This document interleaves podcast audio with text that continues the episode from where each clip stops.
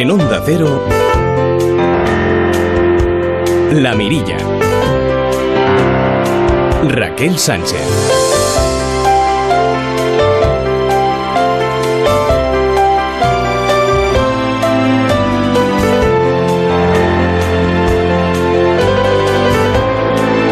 ¿cómo está? Muy buenas noches, bienvenidos a una nueva edición de La Mirilla en esta noche de martes 28 de julio.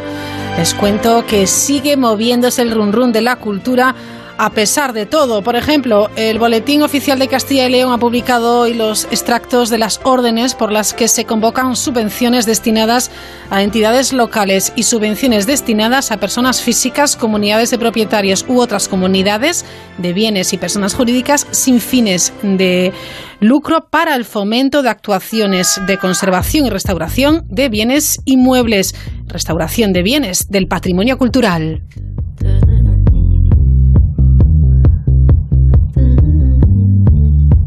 Todas las ayudas siempre mm, son bienvenidas. Les cuento también este martes, último martes del mes de julio, que hoy mismo se inicia la venta de entradas y abonos para los conciertos de la Semana de Música Antigua de Logroño.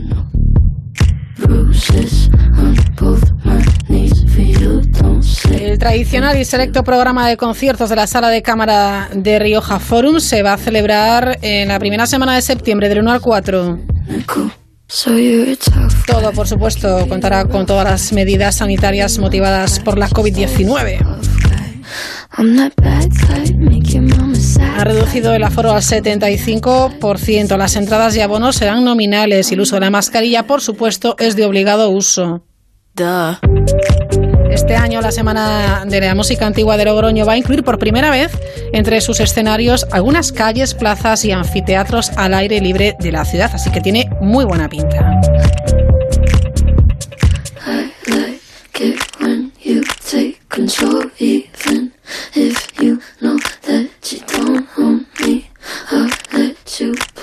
En Santander, el escritor, dibujante, historietista y arquitecto cántabro José María Pérez Peridis y el creador de cómics Enrique Vegas presentan sus últimas obras en una nueva jornada de la 39 edición de la Feria del Libro de Santander y Cantabria.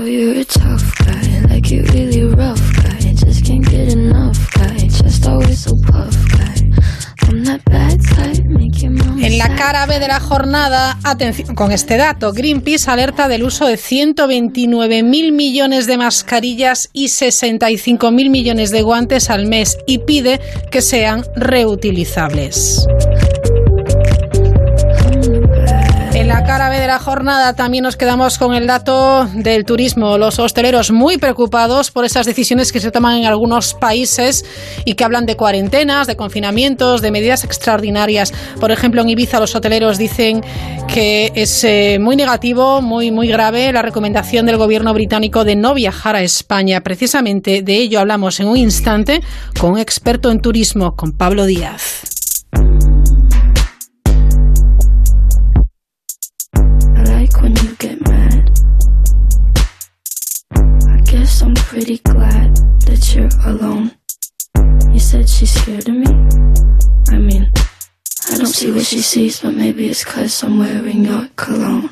Asómate a la mirilla en Onda Cero. Arrancamos hoy hablando de turismo, venimos eh, contando bueno, lo que está sucediendo en países como por ejemplo Reino Unido, que ha aconsejado evitar todo viaje no esencial a España, incluidas las Islas Canarias y Baleares. Empiezan ya a ver, bueno, pues un montón de, cábalas respecto a lo que va a suceder en, las próximas eh, semanas y lo que va a suponer en pérdidas para el turismo español. Hay veto a España que amenaza con hundir este, este sector.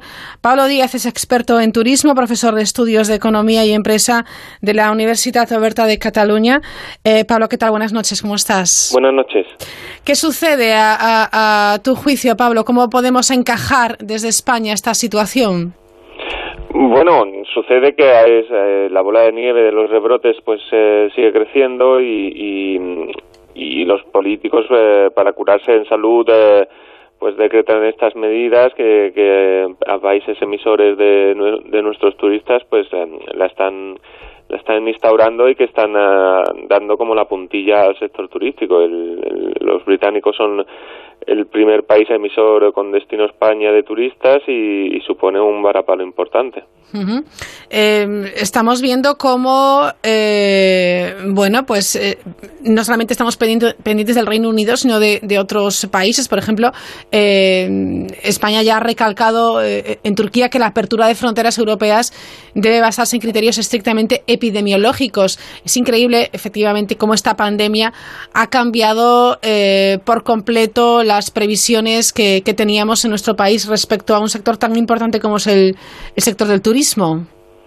Sí, claro, el turismo que, que fue el, el, primer sector en verse pues muy dañado por, por la pandemia y que va a ser el último en recuperarse, que históricamente se recupera bien de, de crisis y de situaciones pues, contrarias como la reciente caída de Thomas Cook, pero esta reiteración en en pues sí en las, restricciones internacionales de eh, al movimiento de turistas pues le la reiteración no hay no hay quien se recupere con, con prontitud y, veremos a ver cómo eh, cómo termina el peor año de la historia del turismo y cómo se va recuperando las pequeñas y medianas empresas, incluso las, las grandes, eh, algunas low cost, pues probablemente cerrarán, que ya lo estaban, estaban con problemas antes de la pandemia, pues puede ser la puntilla y, hay destinos muy dependientes de los países que están siendo como más restrictivos ahora que, lo van a pasar mal.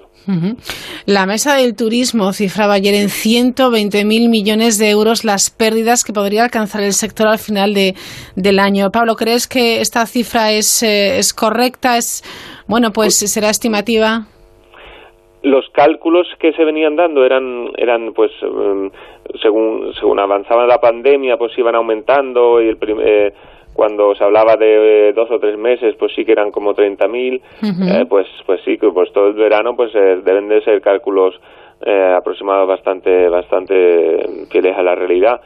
Em, al final se esperaba, mira, mira que, que el, el, verano al final no, no, empezaba tan mal y parecía que había reservas, pero pero con esta nueva situación sí que, sí que esas cifras pues eh, se pueden aproximar a la realidad, sí. Claro, porque hemos hablado del turismo de proximidad que iba a cambiar, pero hablábamos de lo nuestro, ¿no? Que nosotros quizás no, los españoles no íbamos a viajar tanto y ha habido campañas y hay campañas efectivamente para que, eh, bueno, pues apostemos por el turismo de, cercanía, que España tiene obviamente muchísimo que, que ofrecer, pero también es cierto que obviamente ese, ese, ese turismo extranjero eh, es fundamental.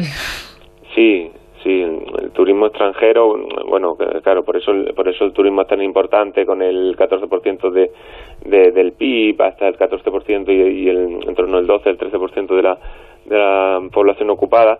Y, y, en, hay destinos que aún más. Eh, las, las islas que están intentando ahora salvar su, pues ese del, el corredor con los con, con los británicos, porque los británicos para las Canarias, el, he visto las cifras y el, año pasado, el, agosto, significó más del 40% de los británicos de, turistas. Entonces, esa dependencia en algunos destinos de, de ciertos turistas y, bueno del turismo y de ciertos turistas pues lo hace muy muy delicada la situación se habla de sitios que es el monocultivo a ver mejor que se cultive algo que no haya nada pero pero, pero es, delicada y dependiente en algunos destinos, sí. ¿Es realmente eh, una amenaza que puede hundir el sector? Es decir, Pablo, como experto en turismo, ¿cuánto tardaríamos en recuperarnos? A ver, el sector ya, ya te digo que, se ha recuperado con prontitud eh, de, de, situaciones muy malas y la anterior crisis se recuperó relativamente rápido ha, tenido varapalos ya eh, como este que te he recordado de, Thomas Cook y, se recupera rápido. Es un sector muy dinámico y se recupera rápido. Pero esta, mm, esta repetición de, esta concatenación de, de eventos negativos respecto al coronavirus, pues se llevará por delante algunos actores mm, que, que, que, ya lo estaban pasando mal, la competencia también era alta y, y, todo dependerá de cómo evolucione el, el coronavirus eh, y este verano tiene pinta de que lo, está, lo estamos dando por perdido prácticamente ya y, habrá que esperar la próxima temporada alta que con o con el coronavirus eh, controlado o con la vacuna pues ya ya encontrada y, que en los países emisores de, turistas eh, pues se haya dado tiempo a distribuir pues eh, habrá que empezar a, pensar en la próxima temporada. Claro, es que no solamente son las decisiones de los distintos gobiernos en cuanto a restricciones o, o periodos de cuarentena obligatorios, etcétera, o confinamiento, sino es el miedo del propio turista a viajar. Sí, claro, el, turista pues es, un ciudadano que, que, en su gama de, colores y de comportamientos pues hay de todo, hay hay los um, más precavidos que difícilmente aunque se, aunque se quitaran las restricciones iban a, viajar este año y hay otros que, que bueno que no son tan precavidos más aventureros que, que están deseando viajar que, que ahorraron durante la, el confinamiento y, y que van a viajar hay de todo y pero ese dentro de ese todo el, el, porcentaje de los que no van a viajar ya ya hacía daño y si y si ponemos estas restricciones pues pues eh, se, se, se transporta al, al total Claro, claro. Bueno, hay un estudio que dice que la cuarentena impuesta por Reino Unido, si sigue eh, en vigor, porque parece que va a haber, bueno, pues eh, conversaciones al más alto nivel, por supuesto, podría costar a España hasta 8.700 millones de euros. Claro, hablamos de unas cifras increíbles que se van sumando, sumando unas a otras, ¿eh? Porque es, es terrible. Sí, y Depende del, estudio, porque claro, ahí está la, la, importancia del turismo y lo que se denomina el multiplicador del turismo, que no solo es la actividad directa que realiza el turista, sino de todos los proveedores alrededor del turismo, de todas las empresas de servicios que proveen de su actividad a las empresas directamente relacionadas con, con el turismo.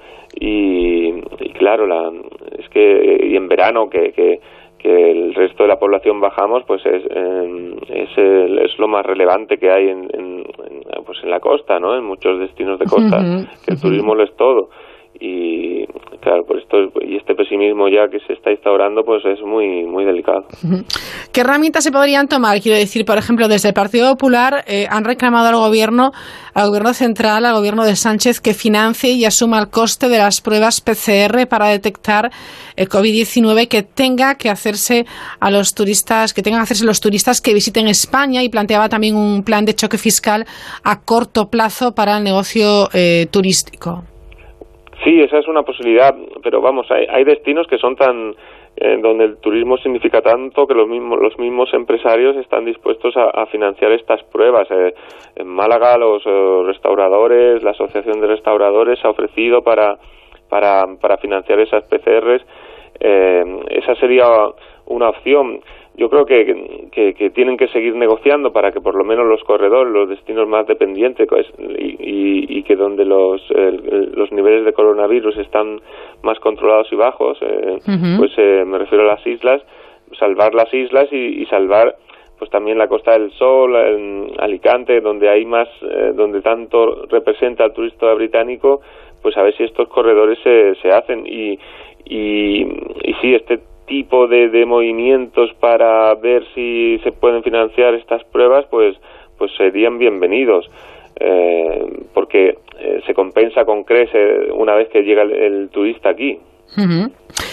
Por finalizar, ¿cuál es tu, tu diagnóstico, Pablo? que, que, que el, el, diagnóstico es que el, el, sector turístico va a sobrevivir que lo va a pasar mal, pero que históricamente ya te digo que, es de los más dinámicos y que ha sobrellevado mejor muchas crisis, lo que pasa que esta es el principal perjudicado, entonces hay que protegerlo y, y vigilarlo para que el daño que se está haciendo sea el mínimo posible yo espero que, que, ya las noticias negativas empiecen a disminuir y, y, que veamos un horizonte más positivo. O sea, que volvemos a entonar el resistiré y el sobreviviré.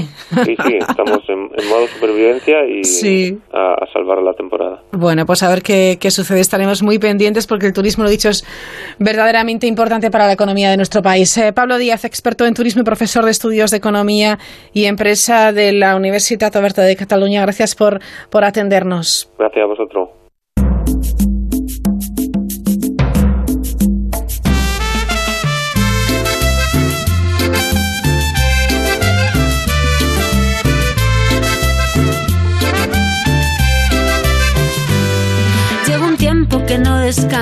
Que como poco cuesta sonreír. He pasado por el aro y he hecho cosas que no me hacen feliz. Tengo la bandeja llena de peticiones, de mil favores y absolutamente nadie pregunta por mí. Lo pienso y me enciendo un incienso. Hablando de turismo, les cuento que el Centro Nacional de Información Geográfica ha publicado el visualizador Los Parques Nacionales Interactivos de España. Cualquier usuario puede acceder a toda, a toda la información de los parques nacionales de nuestro país, los puntos de interés, la fauna, la flora, la historia de cada parque y también algunas curiosidades. Y si no me sale del corazón, voy a aprender. Esto es posible gracias a las herramientas de navegación y consulta de las que dispone el visualizador que incluye los límites de todos los parques nacionales, las rutas, los puntos de interés para los visitantes, como es por ejemplo el equipamiento del parque, los servicios, el patrimonio, el turismo y también eh, el alojamiento. Se pueden consultar los perfiles longitudinales de los senderos, cargar rutas propias sobre el mapa e imprimir y compartir los mapas resultantes. He comprado un ramito de rosas. Se ofrece por primera vez la opción de navegar sobre modelos 3D a muy alta resolución de los tres parques nacionales más emblemáticos, como son Picos de Europa, Sierra de Guadarrama y Ordesa y Monte Perdido. María, si te quedas sola para toda la vida. Esta aplicación web dispone también de un visualizador de parques nacionales 2D que además es compatible con cualquier navegador y dispositivo y está disponible tanto en español como en inglés. Cualquier interesado puede eh, embeber el mapa en su página web eh, eligiendo las capas de información que desee mostrar, el nivel de zoom y encuadre inicial, lo que repercute luego, claro, en el beneficio de cada uno de los usuarios. Yo no nací solo para complacer. Y si Pues ahí tenemos el mayor portal cartográfico de información sobre parques nacionales de España. primero voy a animarme Pasamos de la tierra al mar, enseguida hablamos de la Agencia de Control de la Pesca de la Unión Europea, tiene su sede en Vigo, enseguida saludamos a su director ejecutivo. Ponen en marcha de nuevo, después del tema de la COVID-19, uno de esos drones de vigilancia. Veamos si se ha puesto en marcha ya, en qué consiste su trabajo, cuáles son sus funciones y cuáles, bueno, pues, o cómo se ha puesto las pilas también la Unión Europea, la Agencia de Control de, la Pesca Europea, en cuanto a, la normativa, la nueva normativa y a la nueva normalidad.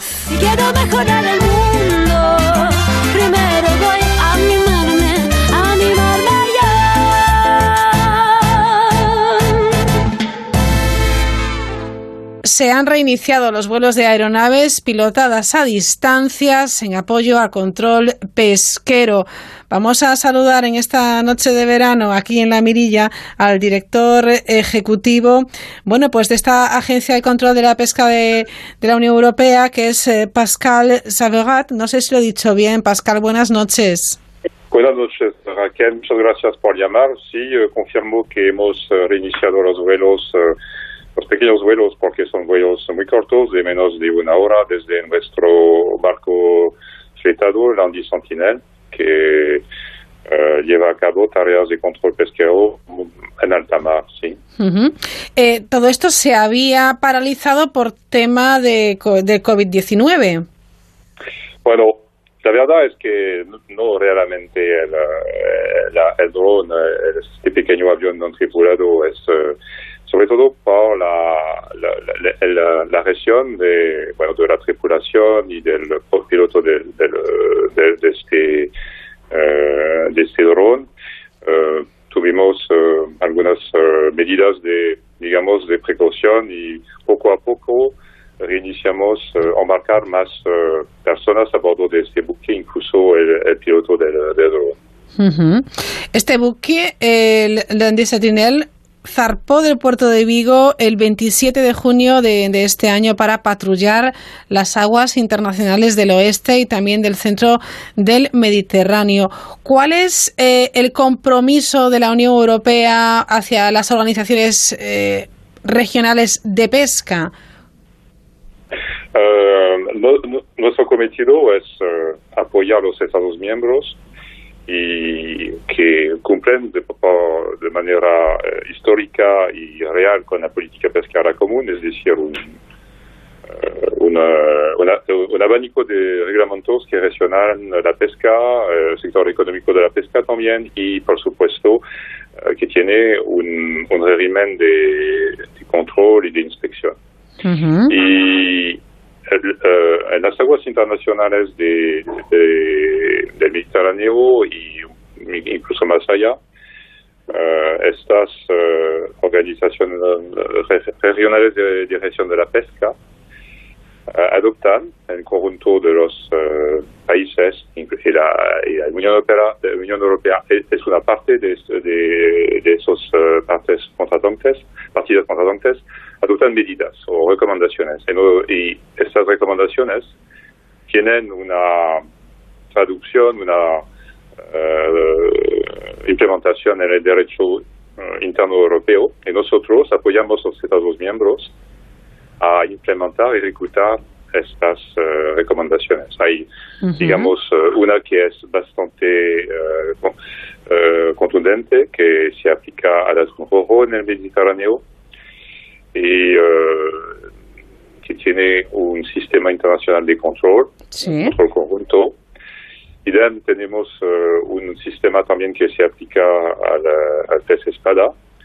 Y más allá, hay uh, en el estrecho de Sicilia también una, un sistema de, de control internacional para el, la, la merluza. Uh -huh.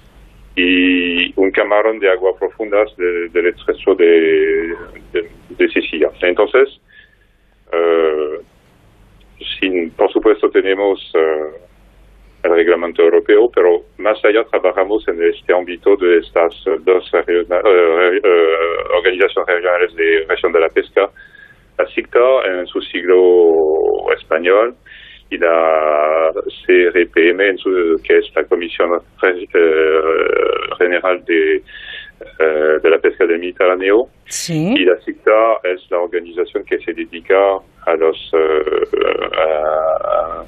a, a, los atunes. Uh -huh.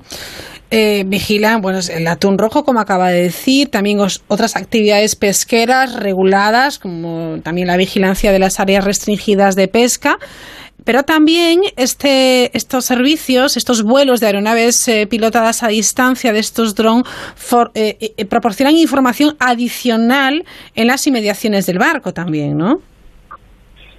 Sí, es decir, aquí uh, la idea es mejorar la seguridad de, sí. la, uh, de los tripulantes de la lancha que salen del, uh, del barco principal casi uh, el barco matriz, si quieres, y que va hacia uh, el, pesquero. Y para ver cómo, cómo se comporta el pesquero, cómo su, su, casco, cómo se puede, cómo es la, la escala de gato para subir a bordo, a bordo si, si hay escala de gato escalera de gato, si se puede, es decir, que es más información de seguridad para preparar el embarque eh, que realmente asuntos de, de, control pesquero. Es para mejorar la seguridad de nuestros eh, hombres y mujeres que llevan a cabo este tipo de, tareas de inspección. Vamos, que es un desempeño una labor muy importante.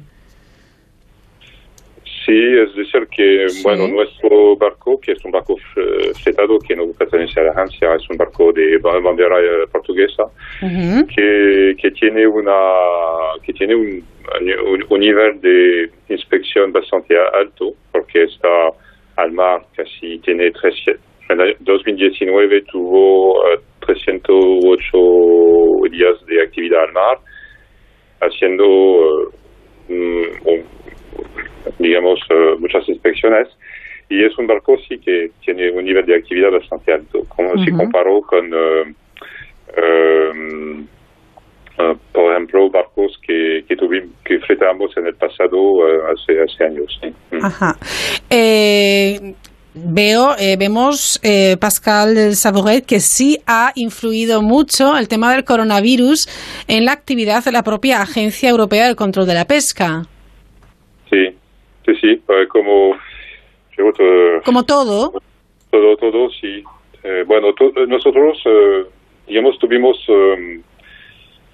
siento decirlo de esta manera, un poco de suerte porque preparamos en el 2019 a cara de reducir la, la, la, la, huella carbónica de la agencia en el ámbito de, pero digamos, reducir la, luchar contra los efectos de cambio climático, empezamos a trabajar sobre cómo mejorar nuestros sistemas y nuestra organización para trabajar más de, en, eh, de manera remota con ah, y sobre y, también también reducir eh, el, número de misiones de reuniones eh, digamos por toda Europa. Entonces en 2019 de manera totalmente distinta del COVID estábamos en, en, esto es decir que cuando vino esta crisis bueno, no, no, no me atrevería a decir que estábamos listos, pero ya teníamos uh, más de las, las, pautas, las pautas estaban ya. Claro. Uh, y solo tuvimos realmente que trabajar, que comprar más licencias para uh, reuniones, reuniones remotas y todo. Entonces, desde este punto de vista, digamos, del trabajo de la agencia que um, pudimos eh, enfrentarnos de manera eh, eficaz con este reto. Por supuesto, toda la, actividad de, control eh, ahora se hace en cumplimiento de un procedimientos que tenemos y que teniendo en cuenta el, tiempo al mar del, del, del, del barco que queremos, que queremos inspeccionar. hay un análisis de riesgo que se lleva a cabo antes de cualquier inspección en el mar ahora y que también está este procedimiento creo que la mayoría de los Estados miembros eh, lo adoptaron en desde marzo o abril del 2020. Mm. O sea que ya estaban preparados entonces, a pesar de que no, no, no, se preveía una cosa como el COVID-19, pero sí es cierto que trabajando telemáticamente ya desde el año 2019 ya habían adelantado ese trabajo que luego tuvimos que hacer todos, que es el, bueno, pues el trabajar remoto, ¿verdad? Sí, digamos que tuvimos mucha suerte. Sí. que, bueno, es, eh, ya eh, había... Es eso que es un, un, problema de inversión, invertimos dinero antes y cuando surgió la, la crisis, eh, con, bueno, ya teníamos los sistemas y los equipamientos y esto nos... Eh, lo, bueno, lo, lo, agradezco mucho a mi equipo porque consiguieron trabajar de manera muy rápida en los primeros días de la crisis, pero sí tuvimos, tuvimos mucha suerte con esto. Sí. Y, de hecho era para intentar reducir nuestra huella carbónica en el ámbito de la, bueno, de la, usted, usted, sabe la, la la, agenda verde de la Comisión Europea, que también es un asunto de, del futuro de la Unión Europea. Entonces, todo eso era nuestro eh, nuestro, eh, nuestra meta en el 2019. Pues lo vamos a dejar ahí. Eh, Pascal Saboguet, gracias por atendernos, director ejecutivo de esta Agencia Europea de Control de la Pesca con sede en la ciudad olívica, en Vigo. Seguiremos hablando, por supuesto, y le deseo feliz verano. Muchas gracias por ustedes, eh, por su tiempo y por su interés para nuestro trabajo, para la Unión Europea y, por supuesto, la, la agencia. Muchas gracias y que tengan un buen día. Hasta luego. Adiós.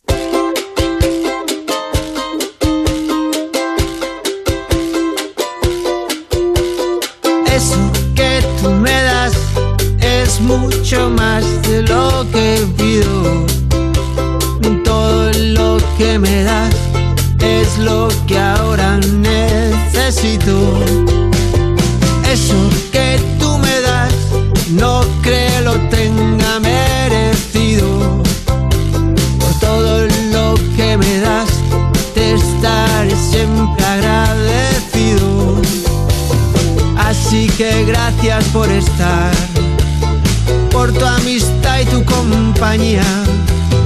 Eres lo, lo mejor me ha dado la vida por todo Es uno de los temas, si me permiten, más emocionantes que hemos escuchado en las últimas semanas. Eh, bueno, pues el recuerdo siempre de Paudones de Jarabe de Palo. Una canción que hay que escuchar con atención, hay que disfrutarla y compartirla. Así que la escuchamos y enseguida hablamos con Daniel Oro. Amigo mío, mi tesoro.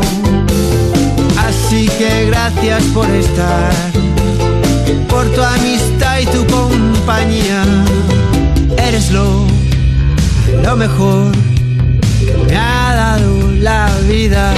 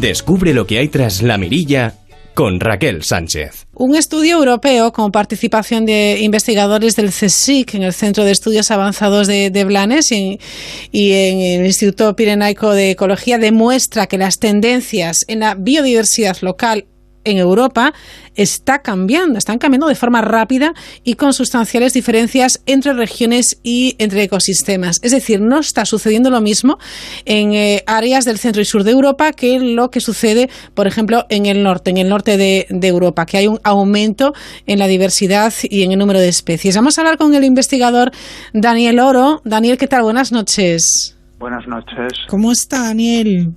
Muy bien, muy bien, gracias. Bien, pasando bien el verano. Este verano tan raro, tan raro. Sí, sí. Bueno, no si, si esto tiene mucho que ver lo que está sucediendo con lo que le pasa eh, bueno, a nuestro ecosistema, esa biodiversidad local en Europa que, que no disminuye en todas partes, sino que cambia rápidamente y aumenta en algunas zonas. Sí, si lo que si lo que me preguntas es si hay algún paralelismo con lo que está pasando mm. ah, con el COVID ya hay algunas algunos paralelismos, sobre todo la, la presencia de estas de estas respuestas que diríamos no lineales, es decir que mm, si tenemos un poco presente estas figuras que vemos en la prensa sobre el número de infectados, suele haber una, una fase muy plana en la que hay un aumento muy lento del número de casos hasta que en, un momento dado se produce un, punto de fractura y los números aumentan de manera exponencial. Es un poco lo que pasa en los procesos de, los, de los sistemas biológicos en, y, cómo cambia la diversidad y cómo, y cómo se extinguen algunas especies en algunos lugares y aparecen también otras en, en otros lugares. Ya. Y teniendo en cuenta esto que nos acaba de decir Daniel, ¿Por qué está sucediendo? ¿Cuál es el origen? Bueno, el origen siempre, siempre es, un, es un conjunto de factores ah, que mm, determinan estas, estas, estas dinámicas. Es decir, ah, tenemos unos factores más globales que son ah, los conocidos del, del cambio, del cambio global, sobre todo del aumento de temperatura, y estos, estos factores, lógicamente, tienen un impacto muy diferente en, unas zonas o en otras. Eh, por eso las zonas del sur de Europa, ya, ya de por sí, vamos a decir, muy calientes, ¿Sí? sufren, sufren más el, los efectos del, del calentamiento global que, el, que las zonas del centro y norte de Europa, que lo que están haciendo es recibiendo, entre comillas, algunas de las especies que se están moviendo hacia latitudes más, más nórdicas. O sea que eh, hay distintas especies de, flora y fauna tradicionalmente de un lugar que se están o se estarían desplazando hacia hacia bueno hacia otro lugar buscando más temperatura o menos temperatura según. Sí, en general es, es buscando menos temperatura. También hay que tener en cuenta la, la pluviometría porque no todo es una cuestión de temperatura y, otras variables climáticas que también influyen en la distribución de las especies, pero una de las eh, salidas, vamos a decir, una de las escapatorias que tienen todos los organismos es desplazarse, ¿no? para buscar el, el óptimo ambiental en el cual reproducirse y sobrevivir. Es curioso porque efectivamente, y usted lo ha apuntado también en este estudio, los ecosistemas están mostrando una resiliencia inesperada. Sí, más que inesperada, mm, vamos a decir que la, evolución, es decir, las, el, tiempo evolutivo y, la cantidad de, impactos que ha recibido el planeta en este tiempo evolutivo es muy grande y, la, y la evolución lo que ha hecho ha sido desarrollar mecanismos de, de resistencia para resistir, vamos a valga la redundancia, estos impactos. Y ahora no, no dejamos de, de, ver estos mismos mecanismos a escalas muy cortas, ¿no? Es decir, que los, los organismos reaccionan con bastante rapidez a los cambios ambientales, incluso los cambios que, que nosotros estamos generando a una velocidad muy alta. Eh, en, este en este trabajo, Daniel, eh, habéis participado, creo que unos 70 investigadores de centros europeos.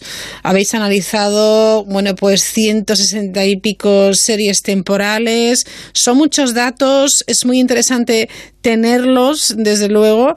Eh, hay datos incluso, bueno, pues de, la década de los 80, cuando ya se había hecho evidente una pérdida significativa de especies. Con todos estos datos, ¿qué hacemos? ¿Qué se hace? ¿Para qué nos sirven? Bueno, los datos nos sirven básicamente para elaborar diagnósticos. Ah, igual que si usamos el símil de la medicina, es muy difícil hacer un diagnóstico si no se tiene unos datos sobre el, sobre el paciente. Y lo que estamos recogiendo son datos a una escala temporal y espacial suficientemente grande como para que el diagnóstico, el diagnóstico sea preciso a las escalas espaciales y temporales correctas.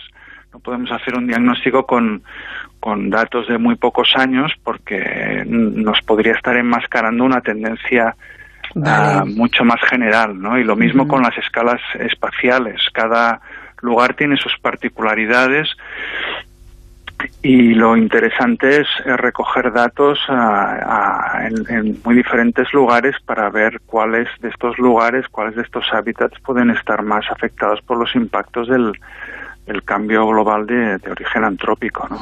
no de hecho, eh, eh, creo que tienen datos de ecosistemas marinos, de agua dulce, terrestre, especies también de nuevas regiones eh, biogeográficas, etcétera, ¿no? O sea, insectos, pájaros también, plantas. Sí, sí, el rango de, ecosistemas y de, el rango de, especies, de taxones es, muy grande.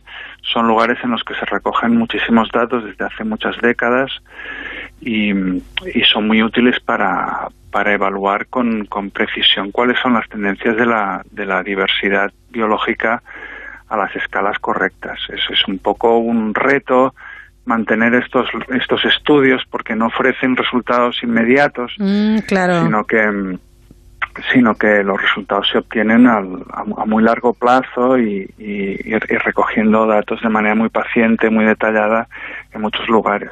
Claro, porque eh, tenemos que explicar al oyente que si sucede algo como que, por ejemplo, eh, eh, la diversidad de algas que viven en el fondo marino disminuye, significa algo. Igual que si las aves o los invertebrados eh, acuáticos también tienen una tendencia, etcétera, etcétera. Todo eso lo analizan los científicos y dicen, bueno, vamos a hacer un diagnóstico, vamos a ver si hay una tendencia de una cosa u otra y entonces, bueno, pues poder prepararnos de alguna manera. Sí, sí, sí, correcto. Es básicamente igual que el, con el símil médico, de lo que se trata es que el diagnóstico le, nos permita actuar en aquellos en aquellos lugares, en aquellos sistemas y en aquellas especies que estén sufriendo un, impacto significativo, ¿no? al, final al final las acciones de conservación y de gestión de los ecosistemas necesitan una, un orden de prioridades porque no podemos actuar sobre todo, no tenemos medios ni capacidades y tenemos que ir actuando según estos diagnósticos nos indiquen en qué ecosistemas, en qué hábitats, en qué lugares de Europa y con qué grupos taxonómicos los impactos están siendo mayores. Si seguimos con ese símil médico, es cierto que si tenemos un diagnóstico precoz, vamos a poder eh, enfrentarnos a una situación de una manera más eh, proactiva, como es el caso del COVID-19, que si hubiéramos tenido ese, bueno, pues más investigación quizás, porque ahora están todos los científicos, bueno, trabajando muchísimo en busca de esa, de esa vacuna, etcétera, etcétera, sería un trabajo ya, ya hecho, ¿no? Es decir, hay que seguir invirtiendo en ciencia y en investigación. Sí, claro. Yo, lógicamente, voy a defender ese, ese como científico, voy a defender siempre ese punto de vista pero es eh, la, historia nos demuestra que los países que han invertido en, investigación y conocimiento son los que resisten mucho mejor a cualquier tipo de crisis, ¿no? Claro. Porque al final eh, el conocimiento es lo que nos da la, las soluciones para afrontar estas diferentes crisis y la investigación es un es una actividad humana que tiene muy pocos resultados aparentes el conocimiento a veces es muy eh, es muy vago en el sentido de que no le vemos la, aplicación y el y el significado directo para nuestras vidas pero pero insisto que la historia ha demostrado que incluso hasta los conocimientos más vamos a decir abstractos tienen al final un una un interés y una aplicación para el para el bienestar de la humanidad y tanto que sí. Bueno, volviendo al estudio, eh, Daniel Oro, eh, sobre las tendencias en la biodiversidad perdón, local en Europa, es cierto que aquí, por ejemplo, eh, el Sáhara sigue siendo esa barrera, ¿no? Sí, el, em, se dice que la, isla más grande del Mediterráneo es el Magreb, ¿no? Porque, porque lo que tiene a sus espaldas es una barrera biogeográfica inmensa, ¿no? El Sáhara es, un, es una barrera para la, el desplazamiento de muchas especies, muy pocas son capaces de, de, de, atravesarlo. Claro. Y de hecho las únicas que lo consiguen son las que pueden volar, ¿no? Insectos y aves mayoritariamente. Y esto determina pues una, un, cierto aislamiento entre, entre el África tropical y, el continente europeo. ¿Tendremos eh, bueno, datos suficientes para estandarizar métodos de medición? Sí, es un poco uno de los retos a los que nos enfrentamos los científicos es de encontrar, vamos a decir, una metodología óptima que sea tenga un buen balance entre los fondos necesarios y los resultados que se obtienen para poder continuar el, el monitoreo de toda esta biodiversidad. ¿no? Al final es, es un reto gigantesco porque supone una inversión de dinero muy importante y de lo que se trata es de intentar optimizar estos recursos que siempre son limitados para que para que podamos mantener una, un diagnóstico actualizado y hacer una, una conservación que se llama adaptativa, es decir, que uno los gobiernos deben actuar sobre, sobre aquellos eh, ecosistemas que están más en peligro y después evaluar si esas medidas que han, que han llevado a cabo tienen un efecto o no. Esto implica, lógicamente, seguir con, el, con ese monitoreo. Si no, no podemos saber si las acciones que, que se dedican a la conservación de esa biodiversidad tienen un efecto positivo o no. Sería como darle, una vez más, en el símil médico, como darle una prognosis, un tratamiento a un paciente y después no controlar si ese tratamiento ha sido efectivo o no. Eh, se trata de optimizar una vez más pues todo el proceso de diagnóstico y prognosis para que la para que consigamos conservar esa biodiversidad. Además, estoy pensando yo, claro, las poblaciones siempre se han eh, creado o establecido allá donde había pues ríos o cuando había unas condiciones eh, de la tierra favorables para poder cultivar en su momento, etcétera. También esto puede, estas tendencias que cambian eh, flora y fauna también pueden hacer cambiar las tendencias del ser humano, obviamente. Sí, sí, nosotros nos comportamos como los demás organismos. Claro con el añadido de, la tecnología y, la cultura que nos que nos diferencian un poco del resto de organismos, pero al final los seres humanos se comportan igual, siempre están adaptándose a los impactos, buscando soluciones y eso se produce a nivel fisiológico en nuestro cuerpo humano frente a las enfermedades y los patógenos y también se produce en nuestro en nuestro comportamiento, nuestras actividades, etcétera. Es decir, que siempre estamos reaccionando frente a los impactos que pueden ser ambientales o pueden venir incluso de nuestras relaciones con los demás y, y, lo que intentamos es eh, tamponar esos impactos, resistirlos y, y uh, adaptarnos, ¿no? Queda mucho por investigar, Daniel, ¿verdad? Bueno, sí, claro, el conocimiento es, no para. Es, es, algo que nunca llegaremos a abarcar, ¿no? Y ahí está también un poco la el interés y el estímulo, ¿no? Siempre habrá cosas que aprender y cosas que investigar y, aparecen nuevos retos y el COVID es un ejemplo, ¿no? Nadie nadie se esperaba que tuviéramos un año así. Hace muy pocos meses nadie hubiera pensado pues, que nuestras vidas iban a cambiar de manera tan radical, ¿no? A pesar de nuestros avances tecnológicos, mm, científicos, etcétera, ¿no? Y sin embargo, pues ya vemos que, que siempre aparecen cosas nuevas y que nos toca reaccionar, adaptarnos y encontrar soluciones. Bueno, pues espero que como es necesaria la investigación y como es necesario tener los mejores investigadores, que existan las herramientas para que podáis seguir eh, investigando las mejores condiciones. Daniel Oro, científico del eh, CSIC en el Centro de Estudios Avanzados de Blanes eh, y coautor de este estudio. Gracias por estar esta noche con nosotros en La Mirilla y enhorabuena por este trabajo. Muchas gracias. Un saludo. Un saludo. Adiós.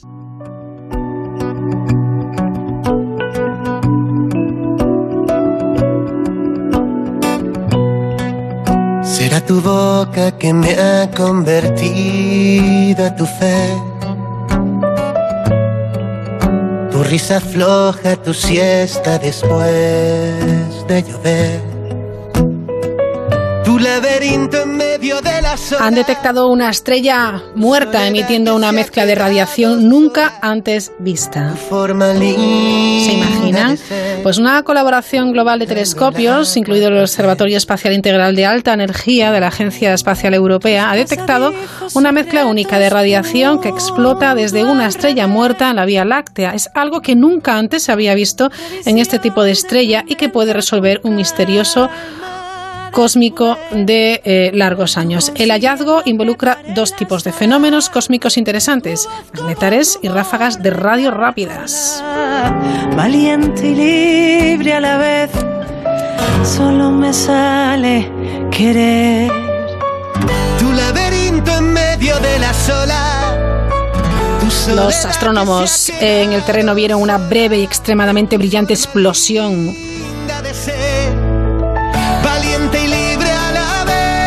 el radiotelescopio Chime en Canadá el mismo día, el mismo periodo de tiempo eh, que la emisión de rayos X. Esto se confirmó de forma independiente unas más tarde por la encuesta de emisión de radio astronómica transitoria en Estados Unidos. Es impresionante, se siguen descubriendo, eh, por ejemplo, esa ráfaga de ondas radio que se asemejara a una ráfaga de radio rápida de un magnetar. Es impresionante. Bueno, pues han detectado, lo dicho, una estrella muerta emitiendo una mezcla de radiación nunca antes vista.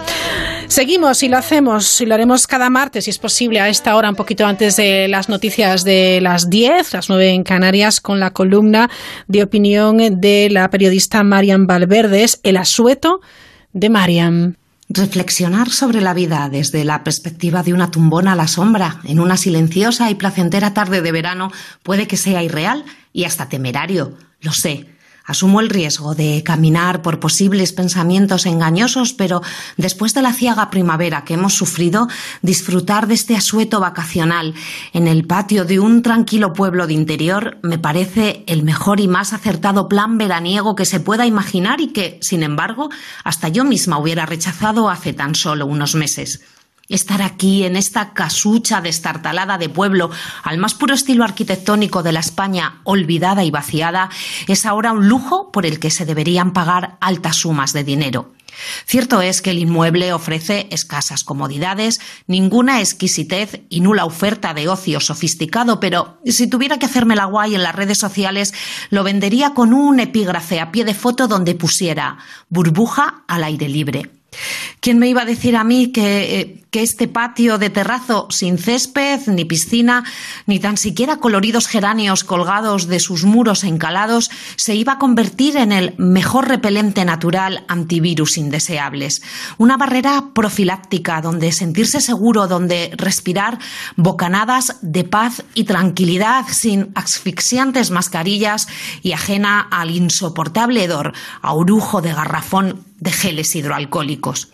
La única pega es que no se pueda compartir con el resto de la familia ni con los amigos, así que el disfrute es menor y la felicidad no es completa. Ojalá el año que viene podamos venir todos y celebrar una barbacoa y hasta un karaoke o una verbena casera. Pero quién sabe lo que pasará el año que viene, porque si algo nos ha robado la pandemia son los planes incluso a corto plazo. Aquí solo vale el hoy, puede que como mucho mañana, pero tal y como están las cosas, sería kamikaze pretender ir más lejos sin por lo menos un seguro de cancelación emocional. Todo este caos pasará más tarde que temprano se irá, pero puede que la venganza del coronavirus sea que volvamos a ser los mismos bobalicones de siempre, que regresemos a nuestra anormalidad de antes, que no hayamos aprendido nada y que tanto dolor y tanto sufrimiento caigan en el olvido.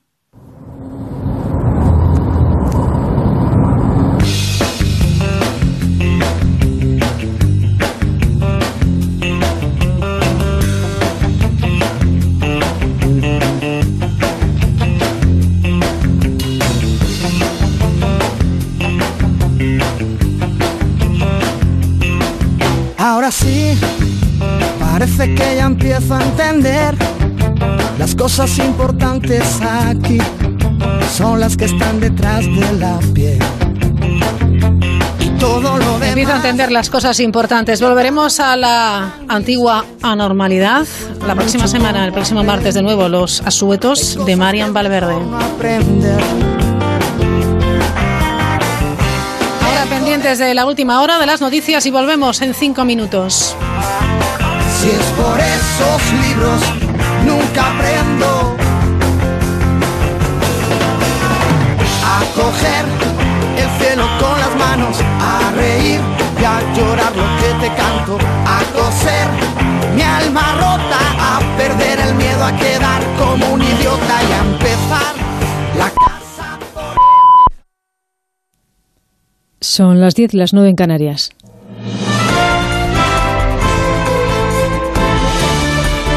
Noticias en Onda Cero. Muy buenas noches. El presidente de la Generalitat, Quintorra, asegura que la decisión de la justicia de retirar el tercer grado penitenciario a Oriol Junqueras, a Jordi Cuixart, a Jordi Sánchez, a Raúl Romeva y a Joaquín Ford, los cinco líderes del proceso, es un ataque del Estado que pone en duda el diálogo en Cataluña. Los cinco condenados han ingresado esta noche en la cárcel, de nuevo, donde un grupo de manifestantes ha ido a apoyarles. Ninguno podrá salir de prisión hasta que no se presente un recurso contra la decisión judicial Mientras, el Gobierno sigue adelante con las gestiones para intentar revertir las decisiones tanto del Gobierno británico como del Gobierno alemán que afectan a la llegada de turistas extranjeros en nuestro país. Alemania recomienda, por ejemplo, no viajar a Aragón, Cataluña y Navarra y el Reino Unido mantiene la cuarentena a todos los viajeros que lleguen a su país desde España. La ministra portavoz, María Jesús Montero, insiste en que España se trata de un país seguro. Desde esta mesa del Consejo de Ministros queremos igualmente lanzar un mensaje claro de confianza en nuestro país. Somos un destino incomparable, no solo en lo cultural, sino también en lo patrimonial en lo gastronómico y además un destino seguro que se ha preparado y se ha reforzado para hacer frente al virus y a su rebrote. Las personas que habitualmente visitan nuestro país saben que una de nuestras principales fortalezas es la calidad de nuestro sistema sanitario público. Declaraciones en un Consejo de Ministros donde el titular de Sanidad, Salvador Illa, también ha querido poner el mensaje positivo, asegurando que es muy posible que podamos contar con una vacuna contra el coronavirus en la primera mitad del año que viene. Les traslado con, un punto de cautela, pero les traslado que la información que manejamos es que durante la primera mitad del año que viene, en algún momento, podemos disponer de una o varias vacunas. ¿eh? Hay prototipos españoles. Eh, pero no estoy en condiciones de decirle eh, que estos prototipos españoles estén disponibles en la primera mitad del año, en la primera mitad del año que viene. Aunque el ministro insiste en que mientras tanto lo mejor es protegerse para evitar contagiarse de esta enfermedad que sigue provocando muertos en nuestro país. Cambiamos de asunto. El paro ha registrado este martes uno de los peores datos de la historia, con un incremento de un millón de personas en la EPA del segundo trimestre del año. Es el efecto de los meses más duros del confinamiento.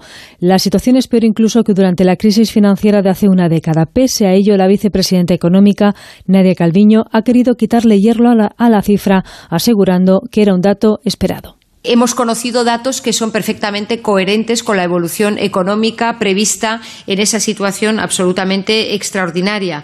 Los datos de la encuesta de población activa muestran un retroceso de la ocupación superior a, un millón de personas con respecto al trimestre anterior y una caída, sobre todo, particularmente notable, no solo en términos de ocupación, sino en términos de horas de trabajo, que se reducen aproximadamente en un 22% en términos intertrimestrales. La Fundación de Ayuda a la Drogadicción ha publicado hoy un estudio sobre la situación de los jóvenes españoles entre los 15 y los 29 años y la principal conclusión es que están mejor por fuera que por dentro. Casi la mitad de ellos asegura que ha tenido algún problema de salud mental, sobre todo depresión. Miguel Esposito.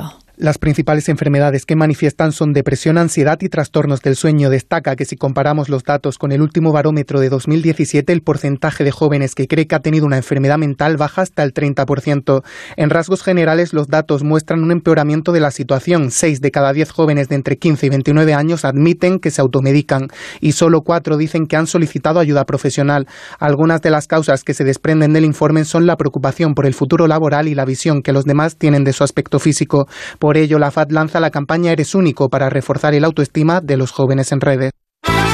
Vamos ya con el deporte con Miguel Ángel Cordero. El instructor que maneja el caso del Fuenlabrada ha llamado a declarar mañana a las 5 de la tarde a cuatro miembros del club y un representante, entre ellos el presidente, el entrenador y el médico. El comité de competición estudia un posible descenso administrativo del club madrileño y hoy se ha reanudado la competición ciclista con la Vuelta a Burgos. La primera posición ha sido para el austriaco Gross Charner y tercero ha sido Valverde, que al acabar ha hablado de sus sensaciones. Sobre todo contentísimo de, volver a la competición después de, de este parón me he encontrado bien, el grupo era bastante reducido y al final pues me he metido ahí un poco en la pelea y la pelea y podía hacer tercero. Y recuerdo, como hemos informado aquí en Onda Cero, el jugador del Real Madrid, Mariano Díaz, ha dado positivo en el test de coronavirus. Es toda la información vuelve a Onda Cero a las 10, las 11 en Canarias.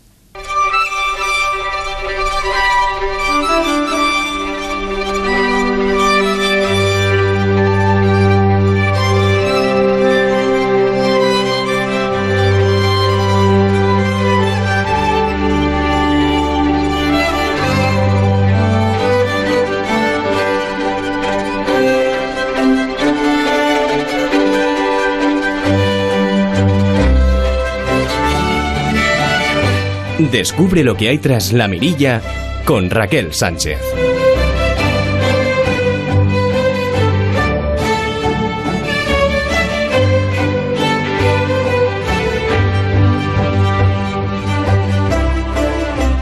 Noche nos vamos a, acercar hasta el Museo Thyssen. Allí nos aguarda su conservador, es eh, Juan Ángel López Manzanares. Juan Ángel, ¿qué tal? Muy buenas noches.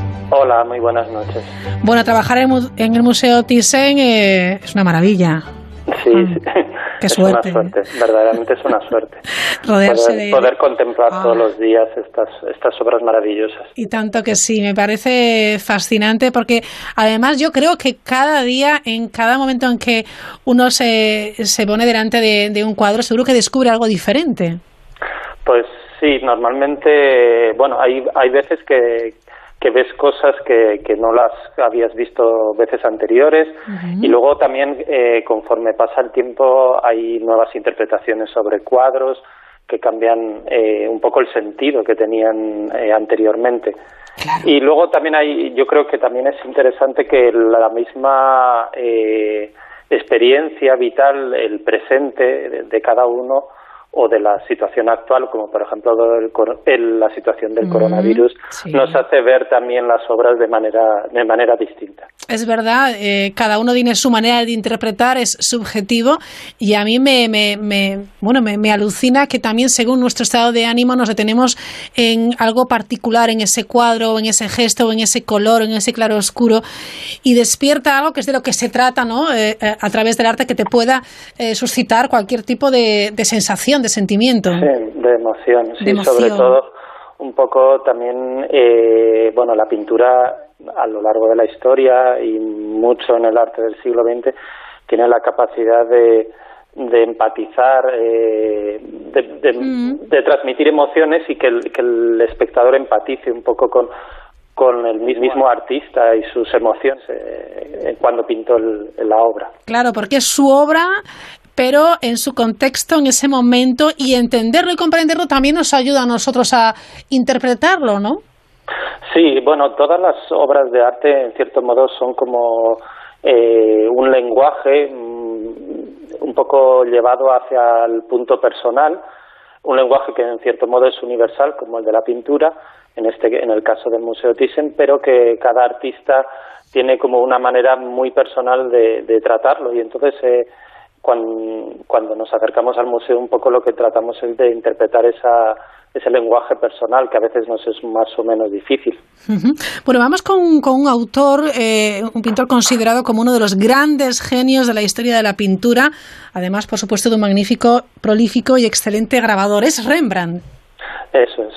Bueno, Rembrandt he escogido un poco el, el autorretrato con gorra y dos cadenas de Rembrandt, que es una obra maestra de, nuestras colecciones del año 1642-43, porque ahora mismo tenemos la, exposición de Rembrandt y el retrato en Ámsterdam.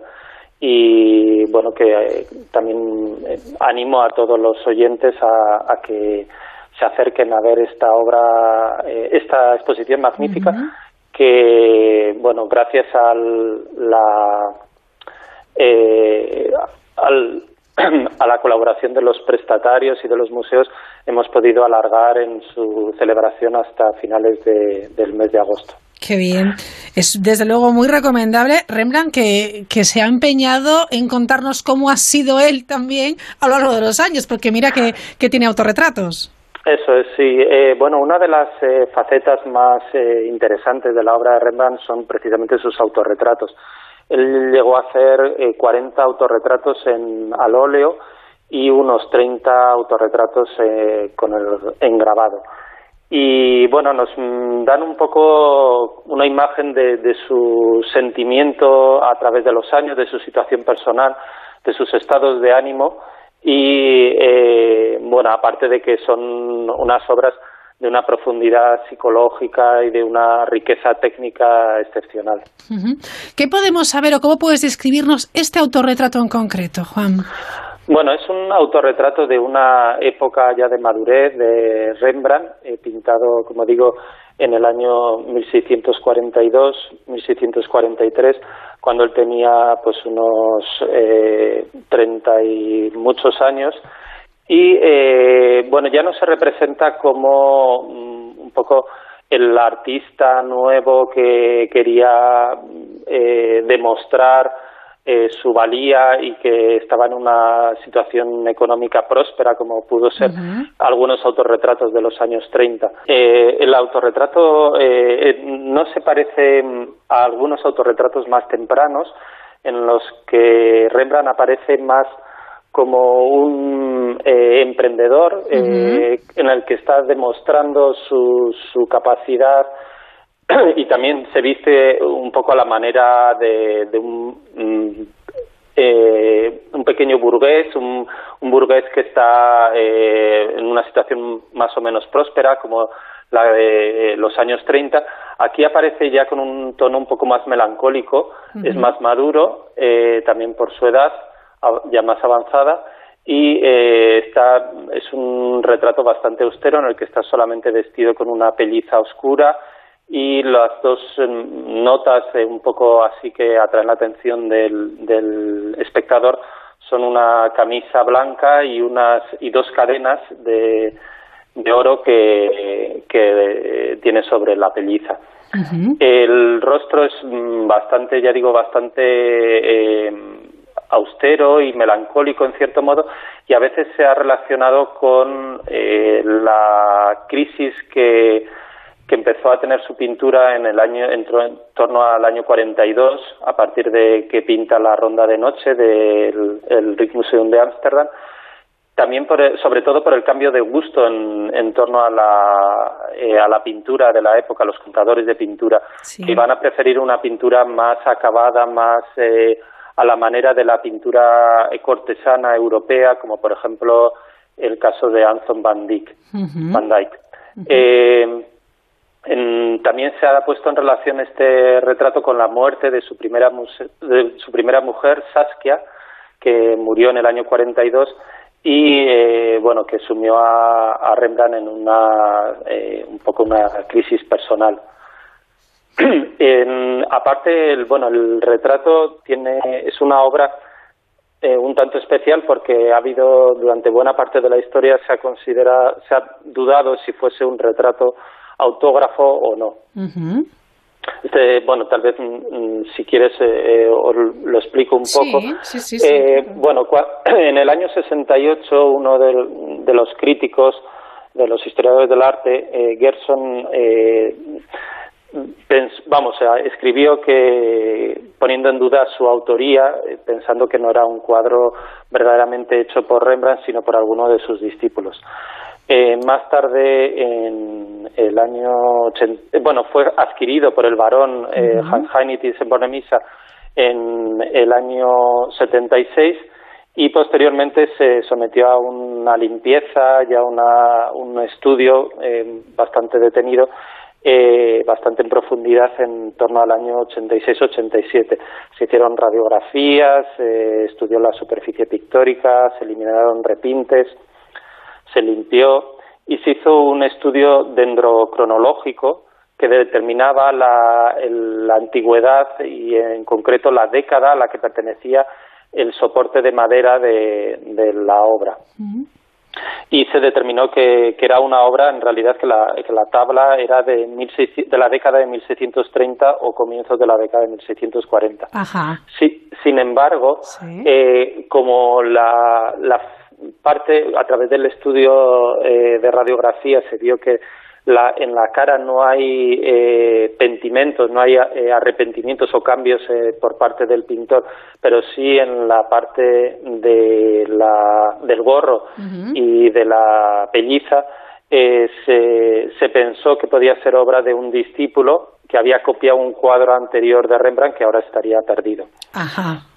Sin embargo, en el, en el año 94 se volvió a hacer otro estudio dendrocronológico que ratificó la, que era una obra autóctona. Se vieron también que los pigmentos eran del siglo XVII y se hizo un estudio comparativo de la madera con otros, otras obras de Rembrandt y se comprobó que era similar a otras cuatro pinturas autógrafas de, de Rembrandt y entonces eh, la Fundación Rembrandt eh, a partir de entonces admitió la obra como eh, obra original de Rembrandt. Y bueno ha sido presentada, fue presentada en el 2006 en una exposición en la Casa de Rembrandt. Y hoy es, eh, bueno, un poco la obra central eh, de esta exposición de Rembrandt en el retrato en Ámsterdam. Este autorretrato es increíble, tiene esa, esa mirada que no sabe si está triste o está desilusionado o enfadado. También el, gesto de la boca es, es muy hierático, ¿no? no, no, Sugiere em, inquietud, a mí me sugiere inquietud, no sé.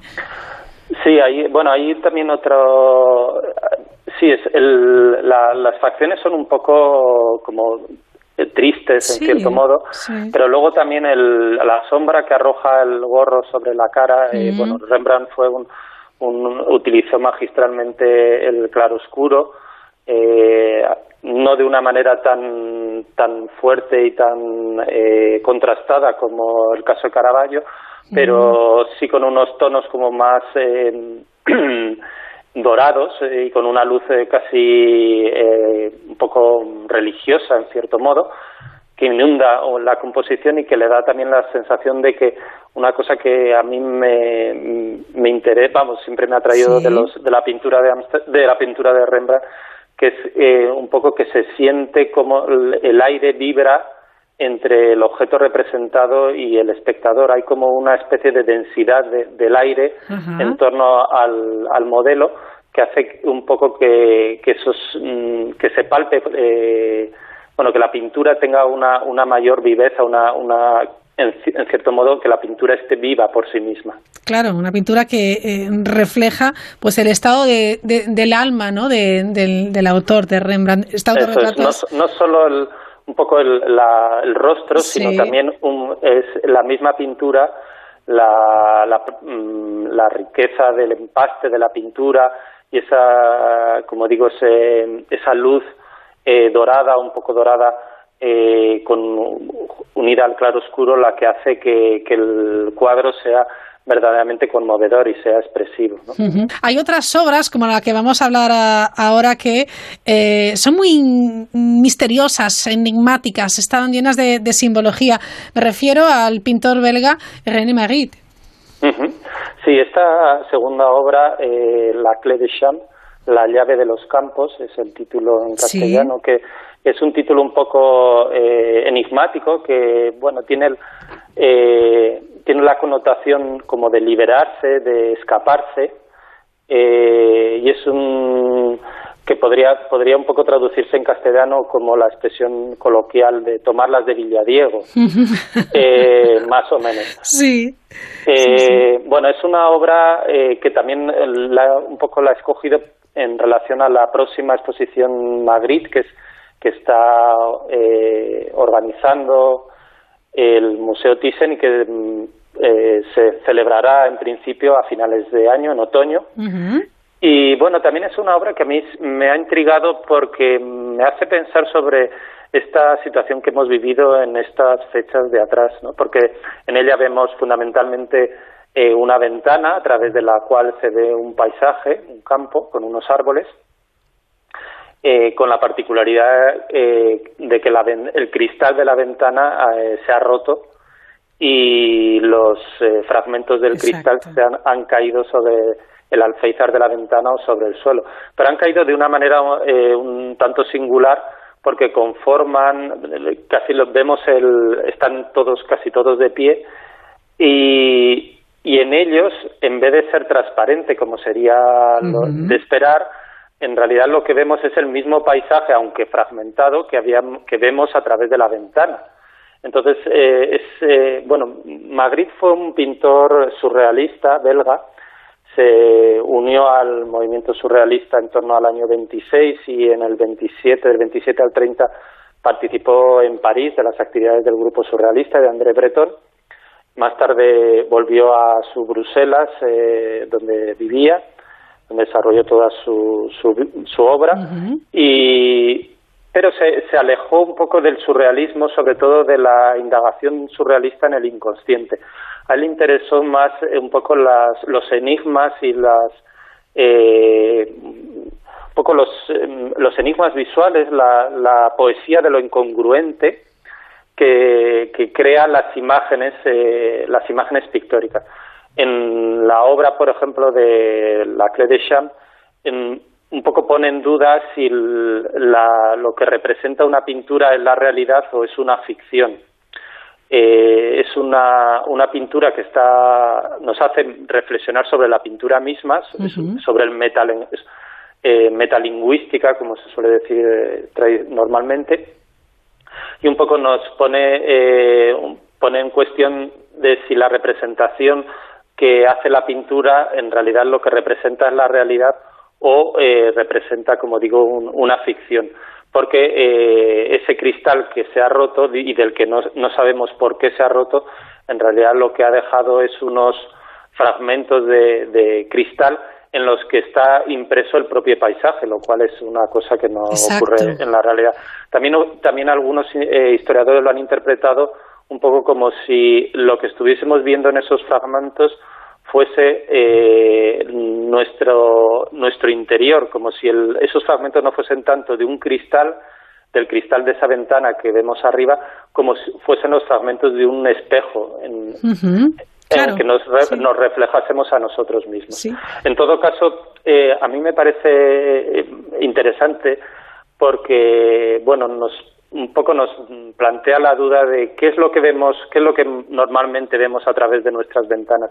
¿Es la realidad del mundo o es simplemente nosotros nos creamos un mundo eh, que, en el que estamos confortables? Incluso, por ejemplo, cuando vemos a veces la televisión, que es otra ventana, normalmente solo queremos ver aquellas cosas que, que no nos producen daño y que no nos, eh, no, nos no nos intranquilizan en cierto modo. Eh, es un poco el show de Truman, como la película, ¿no? Sí, sí, sí. ¿Es real o no lo es? Es curioso. Sí. Y luego también la, la idea de, en el caso de, de que fuese un espejo, ¿no? De la, segunda hipótesis, un poco eh, nosotros mismos nos conocemos verdaderamente o en realidad lo que lo que vemos en el espejo, lo que estamos viendo a veces eh, en estos eh, días de confinamiento es otra otra persona que no conocíamos, ¿no? Eh, esto está un poco en relación a bueno al descubrimiento del inconsciente, el inconsciente como esa parte de nosotros mismos que no a la que no podemos acceder y que mm, no es esa parte racional que que clásicamente se había atribuido al hombre, la parte del pensamiento y el alma, sino una parte interior eh, que, que, en cierto modo es nos hace de nosotros un otro, un, otra persona que desconocemos, ¿no? Esa es un poco la reflexión que, que también da lugar el, en la pintura. ¿En qué año la pintó, Juan? En el año 36. El año 36. La Forma parte de un conjunto de obras que empezó con, eh, en el año 33 con La condición humana, eh, un cuadro en el que hay un, también eh, es un poco parecido, en ese caso hay un lienzo que está justo delante de una, de una ventana y la prolongación del paisaje que vemos en la ventana está prolongado en el lienzo. O se ve esa ventana con ese cristal, esa ventana rota y esos trozos de cristal, como bien dice Juan, parecen como una fotografía rota, ¿no? Porque esos trozos de cristal parecen o, bien un espejo o bien, bueno, pues que se ha roto ese propio paisaje que es una, bueno, el ve colina con, con unos árboles, etcétera, ese cielo azul, el verde de, del Prado, es muy interesante. A veces pasa un poco más desapercibido en este cuadro que hay unas cortinas a los lados, que, un poco que, que, enmarcan el paisaje y que lo, que lo podrían cerrar. Bueno, esto también es una especie de, referencia meta, mm, metapictórica eh, a una, un texto muy famoso de historia del arte, el primer texto de historia del arte que se escribió, que es la historia natural de Plinio, el viejo de del año 71 después de Cristo, y eh, en él se alude a una competición que hicieron dos pintores famosos de la antigüedad, eran Zeusis y Parrasio. Entonces, eh, según cuenta Plinio, eh, Zeusis pintó un cuadro tan eh, veraz, tan realista, que hasta los pájaros fueron a picar las uvas que estaban pintadas en el, en el paisaje, en el cuadro, en el bodegón. Eh, pero Parrasio, que quiso demostrar que era todavía más, eh, más eh, mejor pintor que, que, Zeusis, lo que hizo es pintó un, eh, otro cuadro y llamó a Zeusis a que fuese a verlo. Entonces, cuando Zeusis eh, fue a ver el cuadro, lo primero que vio es una cortina y fue a correr la cortina para eh, descubrir el cuadro. Y no se dio cuenta de que el cuadro mismo era una cortina que estaba pintada. Entonces, eh, en ese caso, Parrasio lo que hace es engañar no a solo a los pájaros, sino engañar al mejor pintor de la época. Un poco, eso es un poco esa idea de eh, la pintura como engaño, la pintura como ficción, la pintura eh, como se concebía en el Renacimiento, que es como una ventana abierta a la historia, o como la concibió André Breton, que era como una ventana que daba al interior de nosotros mismos, o como una simplemente como una superficie plana, como la concibieron los cubistas. Eh, bueno, ahí está jugando un poco con esa con esas diferentes interpretaciones de la pintura. Bueno, maravilloso acercarnos en esta noche a este maravilloso cuadro de, Magritte y también a ese autorretrato increíble de, Rembrandt. Eh, lo vamos a dejar ahí siempre invitando a nuestros oyentes pues a que a que se queden, a que investiguen, a que disfruten, ¿verdad? Sí, sí, sí, sobre todo que se animen a venir al museo, que, que el museo ahora es eh, un lugar seguro y además eh, se, se puede disfrutar mucho más incluso de la visita que antes porque la, gente, vamos, el, el público están menos concurridas las salas y, se puede ver las obras con más tranquilidad. Dialogar con la pintura, me quedo con esa maravillosa frase. Juan Ángel López Manzanares, conservador del Museo Thyssen, gracias por atendernos y feliz verano. Vale, muchas gracias. Y Un adiós. Asómate a la mirilla en Onda Cero. Continuamos. No sé si ustedes sabrían contestar con acierto preguntas como, por ejemplo, eh, eh, ¿dónde colocamos los huevos en la nevera? ¿En la puerta del frigorífico lo hacen así? ¿Y la leche? ¿Dónde la, dónde la guardan? ¿Qué pasa si retiro el modo de la fruta y me como el resto? ¿Está bien hecho? ¿No está bien hecho? ¿Cuándo tengo que tirar el estropajo? Bueno, vamos a resolver estas dudas y muchas más que son un poco de, de, rutina que hemos venido aprendiendo, que nos han dicho nuestras madres, nuestras madres, sus amigas, etcétera, etcétera. Comer seguro comiendo de todo. Es la publicación de Beatriz Robles, que la tenemos con nosotros. Beatriz, ¿qué tal? Buenas noches. Buenas noches, Raquel. Muchas gracias. Bueno, Beatriz, hay un montón de cosas que creemos saber y en realidad estamos muy equivocados. Sí, pero es normal por lo que tú estás diciendo. Lo hemos visto de toda la vida y parece que, bueno, lo que se hace toda la vida es lo que está bien hecho, ¿no? Aunque una cosa mal hecha, aunque nunca haya pasado nada, estaba mal hecha. Lo único que hemos tenido suerte. Efectivamente, menos mal, pero cometemos muchísimos errores. Bueno, les cuento a los oyentes que ya conocen a, Beatriz Robles, pero les subrayo que es licenciada en Ciencia y Tecnología de los Alimentos y graduada en Nutrición Humana y Dietética, con una eh, formación muy amplia en seguridad alimentaria y patologías nutricionales. Beatriz, ya lo primero que se me ocurre es preguntarte por el tema de los huevos en la nevera. ¿Por qué, si no es aconsejable ponerlo en la puerta, nos ponen las hueveras en la puerta? Claro, porque bueno, eso depende del criterio del fabricante del frigorífico. ¿Y cuál es este criterio? Pues aprovechar el espacio, no es un criterio de seguridad alimentaria. Entonces, la puerta intuitivamente vemos que es la parte en la que más oscilaciones de temperatura hay. Esto es mm. inevitable porque es la que abrimos, cerramos continuamente y, claro, está más en contacto con, con la temperatura de nuestra cocina. Claro. ¿Qué tenemos que hacer? Los huevos son muy sensibles a estos cambios de temperatura, así que vamos a ignorar eso ese truco o ese error que es de eh, ponerlos en esas hueveras que, que aparecen ya en, en la puerta y vamos a meterlos dentro en las baldas, en la parte de arriba y ahí estarían ya perfectas. Claro, y la leche tres cuartos de lo mismo. Claro, nos pasa lo mismo. Son productos de origen animal. En el momento que, que abrimos la leche ya eh, no es estéril, pierde esa esterilidad y puede contaminarse con microorganismos. Así que lo mejor, ponerla en las baldas.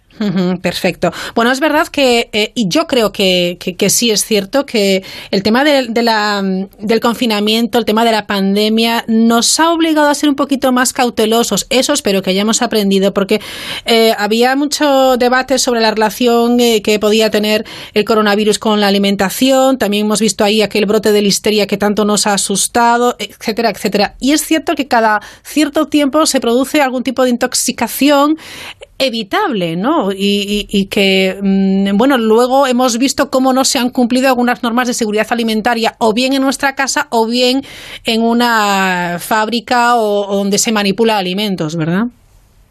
Eso es, en principio, lo que sabemos hasta este momento es que el coronavirus no se transmite por los alimentos. En ese sentido, podemos estar tranquilos, pero eso no quiere decir que podamos relajar nuestras buenas prácticas higiénicas. Al contrario, tenemos que incrementarlas porque realmente hay muchas intoxicaciones alimentarias que sí que tienen una transmisión por los alimentos y que nos pueden complicar más aún en este momento eh, en el que la sanidad está bajo mucha presión. Entonces, eh, eso lo tenemos que tener claro. Es verdad que hay alertas alimentarias y que hay crisis sanitarias, como pasó con la listeria en la carne mechada del año pasado, eh, y las alertas alimentarias, cuando surgen, lo que nos están diciendo es que el sistema de control funciona porque se detectan.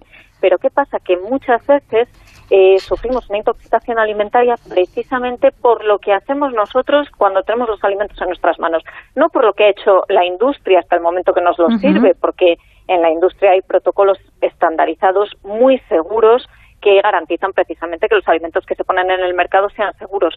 Pero si todo ese trabajo que se hace previamente no lo seguimos nosotros, cuando tenemos el alimento en nuestras manos, podemos sufrir una intoxicación alimentaria. Hasta un tercio de las que se producen en Europa cada año tienen su origen en nuestros hogares. O sea que eso lo tenemos que tener en cuenta. El resto pues puede ser en restauración colectiva, restaurantes y demás, que es normal porque, claro, sirven muchísimas más comidas a muchísima más gente. el, libro es muy chulo porque es muy fácil de leer, es muy didáctico, eh, por capítulos, pues ese manual de buenas prácticas en el súper en que debes fijarte, orden y limpieza en casa, hablando pues lo que decía yo antes del tema del estropajo, eh, ojo con la tabla en la que, bueno, pues también manipulamos alimentos, los tiempos y temperaturas de conservación y cocción, el tema del, del descongelado son cosas, fíjate, Beatriz, que yo creo que deberíamos aprender ya mm, casi de niños, ¿no? Para ir inculcándolo en nuestra cultura popular. Claro, si es que nadie nos ha enseñado. Lo hacemos mm, de una forma, pues bueno, continuando un poco las prácticas que hemos visto en nuestra casa y no sabemos ni por qué están mal hechas ni cómo deberíamos hacerlo para, para que fueran correctas. Eh, tú has mencionado un montón de ellas. ¿Quién no deja el, los filetes descongelándose encima de la encimera la noche antes. Todos, casi todos. Y es una mala práctica porque están en contacto con una temperatura, la del aire de la cocina, que es elevada y pueden crecer microorganismos. O eh, las sobras, mm, cocinamos y dejamos enfriar los alimentos sobre la encimera también y eso es una mala práctica. Tendríamos que meterlos en el frigorífico. Nunca deberían estar más de dos horas a temperatura ambiente y como mucho una hora en, en los meses cálidos. o bueno, por no ¿eh? hablar de los estropajos, los estropajos que nadie limpia y que casi les van a salir patas porque pensamos que, que como estamos todo el día con el detergente o con el con el jabón, que, que eso está perfectamente limpio. Y al revés, lo que estamos haciendo es esparcir toda esa suciedad por otro, por todo lo que fregamos, los cubiertos, la vajilla. Así que es es normal que no, que no lo sepamos. Nadie nos ha enseñado cómo hacerlo. Claro, es curioso. Yo tengo una amiga que dice que los estropajos y las bayetas que no son de la familia, que podemos tirarlos, ¿eh? Exacto, yo me lo voy a apuntar, me lo voy a apuntar porque me parece genial esa frase. No son de la familia.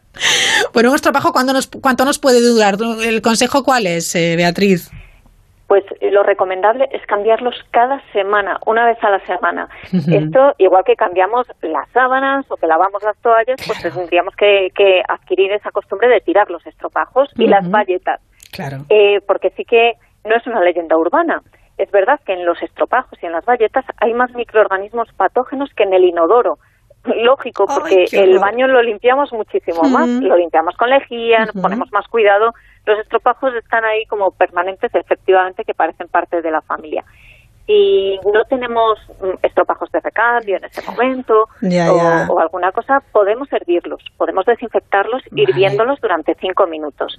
Pero hagámoslo, porque esas bayetas que están ya como viscosas, que no hay quien las lave, lo que tienen es una comunidad de bacterias que además están bien protegidas con esa con esa capa viscosa y va a ser todavía más difícil limpiarlas, o sea que tenemos que tener cuidado con ellas. Hay que hacer una buena limpieza en casa, ¿eh? dentro de la nevera y también eh, en, estos eh, utensilios de para lavar, bueno, pues la, la loza, los, las cazuelas, etcétera. Esto de coger ese trozo de algo de comida que se está caído del suelo, soplar un poquito y para adentro. Sí, esa es la, la, regla de los cinco segundos, ¿no? Si no pasa cinco segundos en el suelo, entonces es seguro. Y además, automáticamente lo cogemos y soplamos, como si tuviera algún efecto. Bueno, es algo que hacemos todos. Igual que cuando nos damos un golpe con el coche, chupamos un poco el dedo y rascamos a ver si, si ha sido solo una rayón de nada. Bueno, pues esto no es efectivo, evidentemente, porque en el momento que cae el alimento al suelo, las bacterias que están en el suelo, que eh, en el suelo hay bacterias de la calle, donde hay, por supuesto, eh, suciedad, orín, heces de perros, o sea, hay absolutamente de todo y lo estamos metiendo en casa esas pueden estar por ahí, por, por el suelo de nuestra cocina. Eh, es verdad que cuanto más tiempo esté en el suelo, desde luego más se va a contaminar. Pero con que toque el suelo ya, ya, puede contaminarse. Así que en el caso de que sea un alimento que se puede volver a lavar, por ejemplo, pues una manzana o, o, una fruta, pues lo volvemos a lavar y no hay ningún problema. Pero hay alimentos como un trozo de pan que no vamos a poder lavar y tendríamos que tirarlo. Claro. Vamos, que si se te cae la patata frita al suelo, de ahí a la basura.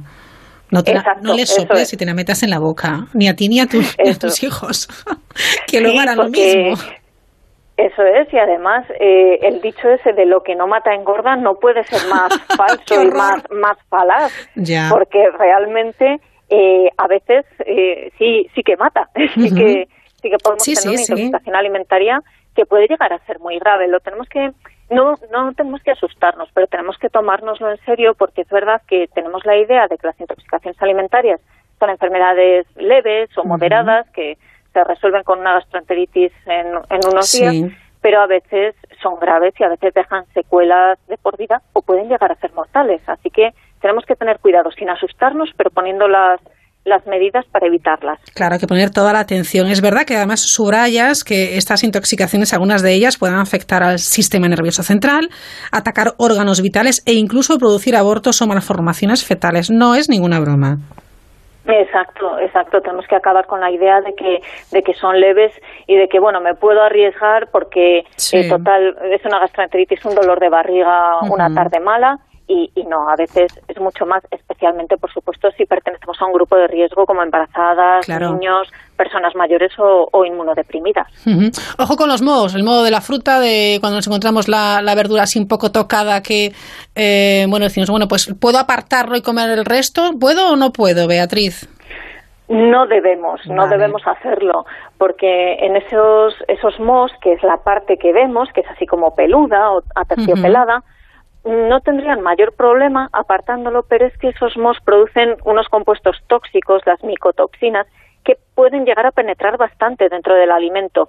Si retiramos una parte, eh, lo primero, podemos estar arrastrando con el cuchillo las micotoxinas al interior del alimento y además es que no sabemos hasta dónde tenemos que, retirar, no sabemos cuánto han profundizado. Mm, estas micotoxinas nos pueden producir, si tomamos grandes cantidades, eh, problemas agudos como la gastroenteritis, pero también problemas crónicos. Si consumimos pequeñas cantidades de micotoxinas a lo largo de muchos años, sí que algunas incluso se desarrollan, se relacionan con el desarrollo de cáncer hepático, o sea que tenemos que tenerlo muy en cuenta también. Y tanto, y tanto.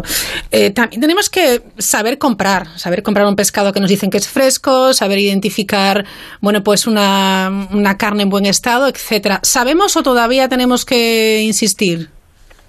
Bueno, podemos insistir un poco en el, porque esto sí que eh, responde a lo que nos han enseñado siempre. Los pescados, por ejemplo, que tienen la piel con unos colores vivos, que la carne está tersa, si ponemos el dedo recupera rápidamente su forma, el ojo brillante, que no tenga ese aspecto lechoso, las branquias rojas o, brillantes. Esas cosas nos dan pistas sobre la frescura del pescado, desde luego, y, tenemos que prestar atención. Eh, en el caso de la carne lo tenemos más complicado porque muchas veces pensamos que las carnes, por ejemplo, que vienen en, barquetas, eh, pues que si están de un color marrón a lo mejor están alteradas o no tiene nada que ver. Muchas veces depende simplemente del sistema de conservación, si está en un tipo de atmósfera, en otra. Entonces, eh, eso tenemos que, saber que no está relacionado con, la frescura de la carne.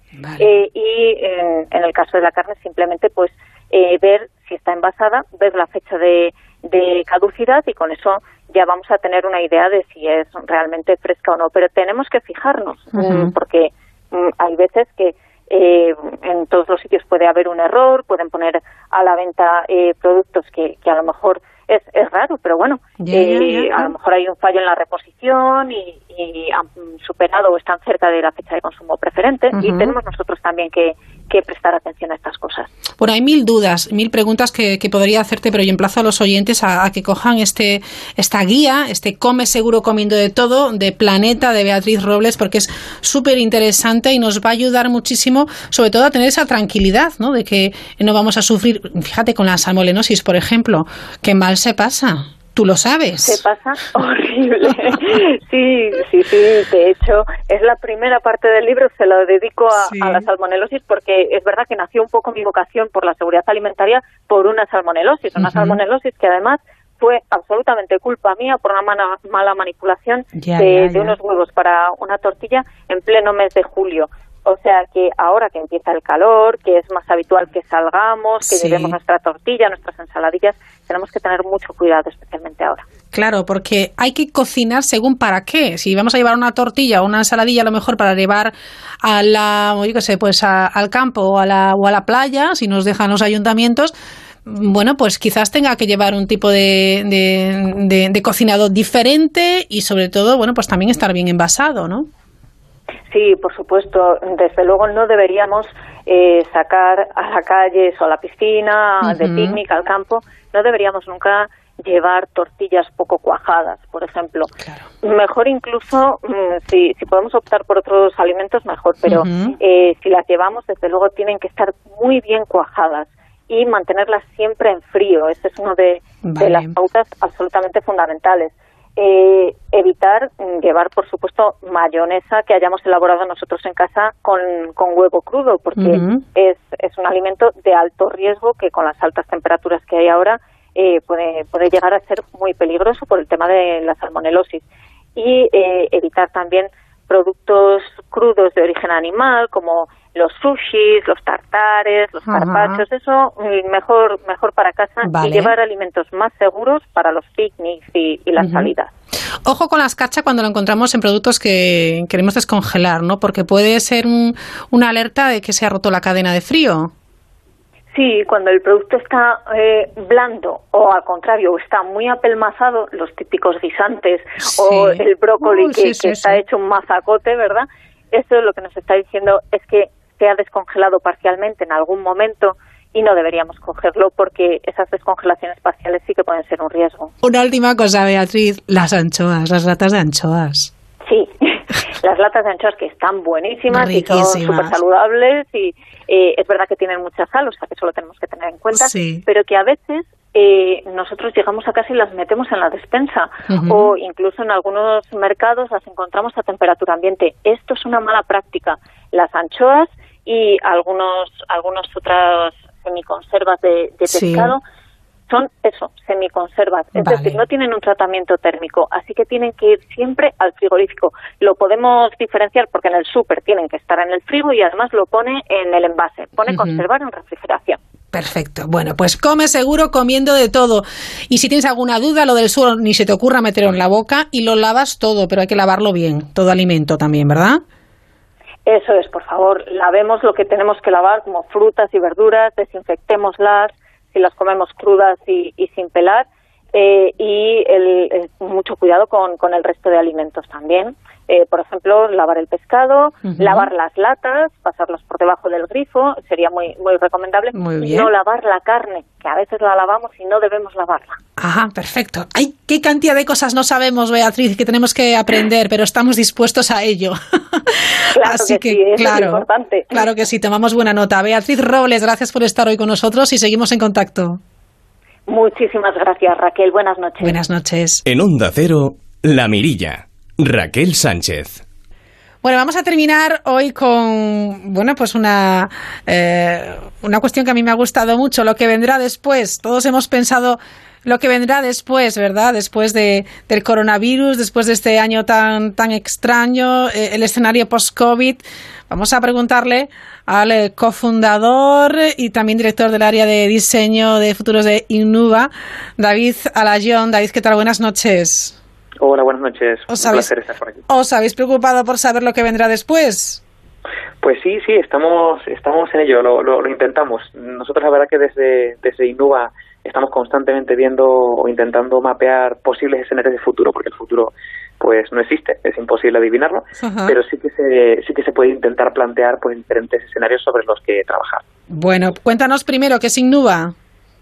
Pues mira, Innuba es una, una consultora de innovación social y de hecho para explicarlo solemos hacer una similitud con, con la transformación digital, digamos que ya está como muy muy estandarizado, ¿no? De que las empresas pues tienen que desarrollar herramientas digitales, cambiar su mentalidad, cambiar la cultura para, para bueno, más tecnológica, más innovadora. Nosotros estamos en, en, en otro ámbito, pero que está muy relacionado, que es la transformación social. Queremos que en el futuro las empresas tienen que generar un impacto positivo o ser relevantes para la sociedad, además de ganar dinero. Digamos que hay un cambio ahí de, de mentalidad Claro. cuyo objetivo no es solamente el retorno económico, sino generar un impacto positivo. Y nosotros lo que hacemos es ayudarlas, acompañarlas en esa, en esa transformación, desde la parte estratégica hasta el diseño de productos y servicios. Perfecto. Bueno, háblanos de este estudio, lo que vendrá después, 2020. Pues mira, el, el estudio eh, surge principalmente porque estamos con diferentes clientes, diferentes empresas, grandes, grandes, grandes empresas multinacionales, con, con la, bueno, con la tesitura de, de un nivel de incertidumbre, ¿no? Cada vez más alto de lo que, de lo que vendrá luego, después del, del ya no solamente en, en la época que estamos viviendo, ¿no? Que muchos llaman la nueva normalidad, y nosotros no, no creemos que sea una nueva normalidad, sino un periodo de transición, ¿no? Esto de el convivir con el virus, toda la parte de mascarillas, el distanciamiento, eh, pues no sé, en los supermercados, en los restaurantes, digamos que esto es un periodo de transición, ¿no? La- nuestra mirada viene justo después, ¿no? Es decir. ¿qué podemos, qué pueden estar haciendo las empresas ahora para, eh, bueno, para adaptarse o incluso tomar la iniciativa tanto en qué productos deberían lanzar, qué tipo de iniciativas o cómo deberían cambiar ellas mismas para lo que vendrá después, ¿no? Aquí la verdad que sacamos, eh, bueno, hicimos un, un análisis de unos, de unos 100 estudios que publicaban pues empresas, institutos, bueno. universidades y de ahí sacamos la verdad que eh, bueno diferentes reflexiones estratégicas súper potentes. Por ejemplo, una de ellas tiene que ver con con el con el paso del bienestar. Digamos que el bienestar es algo que ha estado muy presente en los últimos en los últimos años desde el punto de vista de, de las personas, de nosotros, y poco a poco, y en esta parte de confinamiento, nosotros lo, lo denominamos que ha pasado a bien ser. Es decir, Ajá. ya no solamente es estar bien en, en diferentes puntos, ¿no?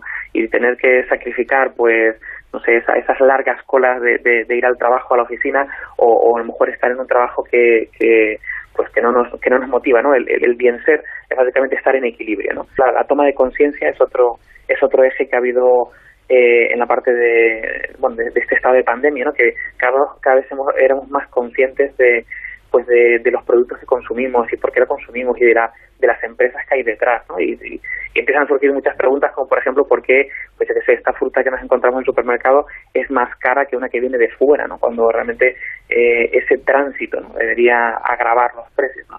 Esa toma de conciencia por la parte de consumo también se ha visto muy muy acelerada en el confinamiento, ¿no? Entonces aquí Ujú. hablamos de metaconciencia, ¿no? Es decir, somos conscientes de que somos conscientes, ¿no? Sí, y eso sí, sí, nos genera un pues eso, un, un cambio de hábitos en el fondo. Creemos que ahora mismo es el momento de, de actuar, es decir, podemos volver a una antigua normalidad eh, y ese golpe, ¿no? Que golpe de, timón, ¿no? Que nos que nos han dado, pues vuelve otra vez a- a- al cauce natural o intentar buscar una, una nueva normalidad. Y de hecho con el estudio intentamos, además el estudio está, eh, bueno, se puede encontrar en lo que vendrá después.com y en el fondo está como muy centrado en, eh, en generar futuros ilusionantes. Es decir, eh, es un estudio muy en positivo y con, con, claves que las empresas, y evidentemente cualquier, cualquier persona puede leer porque lo puede entender, pero sobre todo las empresas pueden entender por qué, por qué caminos tirar.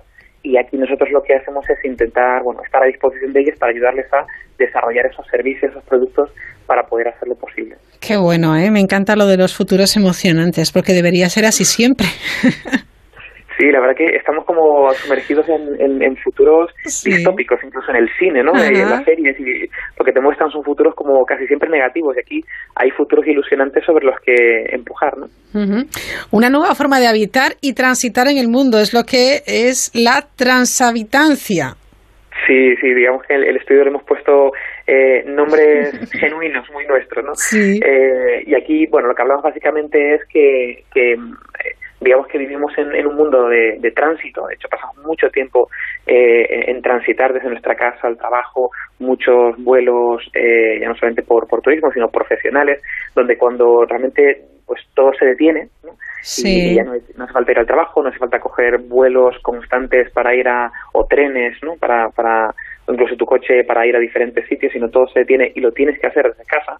Digamos que eso ha generado también, pues un modelo, lo mismo, una toma de conciencia y un modelo diferente de cómo transitamos. A lo mejor ya no hace falta tanto tránsito, a lo mejor es mucho más pensado. De hecho, por ejemplo, en, en el estudio comentábamos que hay empresas que, que están habilitando diferentes, eh, digamos, núcleos, ¿no? Eh, tienes tu casa para trabajar, te, te pongo un coworking también y luego tengo la oficina y hay mayor flexibilidad, ¿no? Entonces, digamos que el, tránsito por el mundo también ha cambiado con este con este confinamiento. Y tanto que sí, me gusta otro término que empleáis que es la responsabilidad corporativa, efectivamente justo eh, la, la, responsabilidad tiene que ver con la eh, habilidad de responder, ¿no? Aparte de la, la, responsabilidad.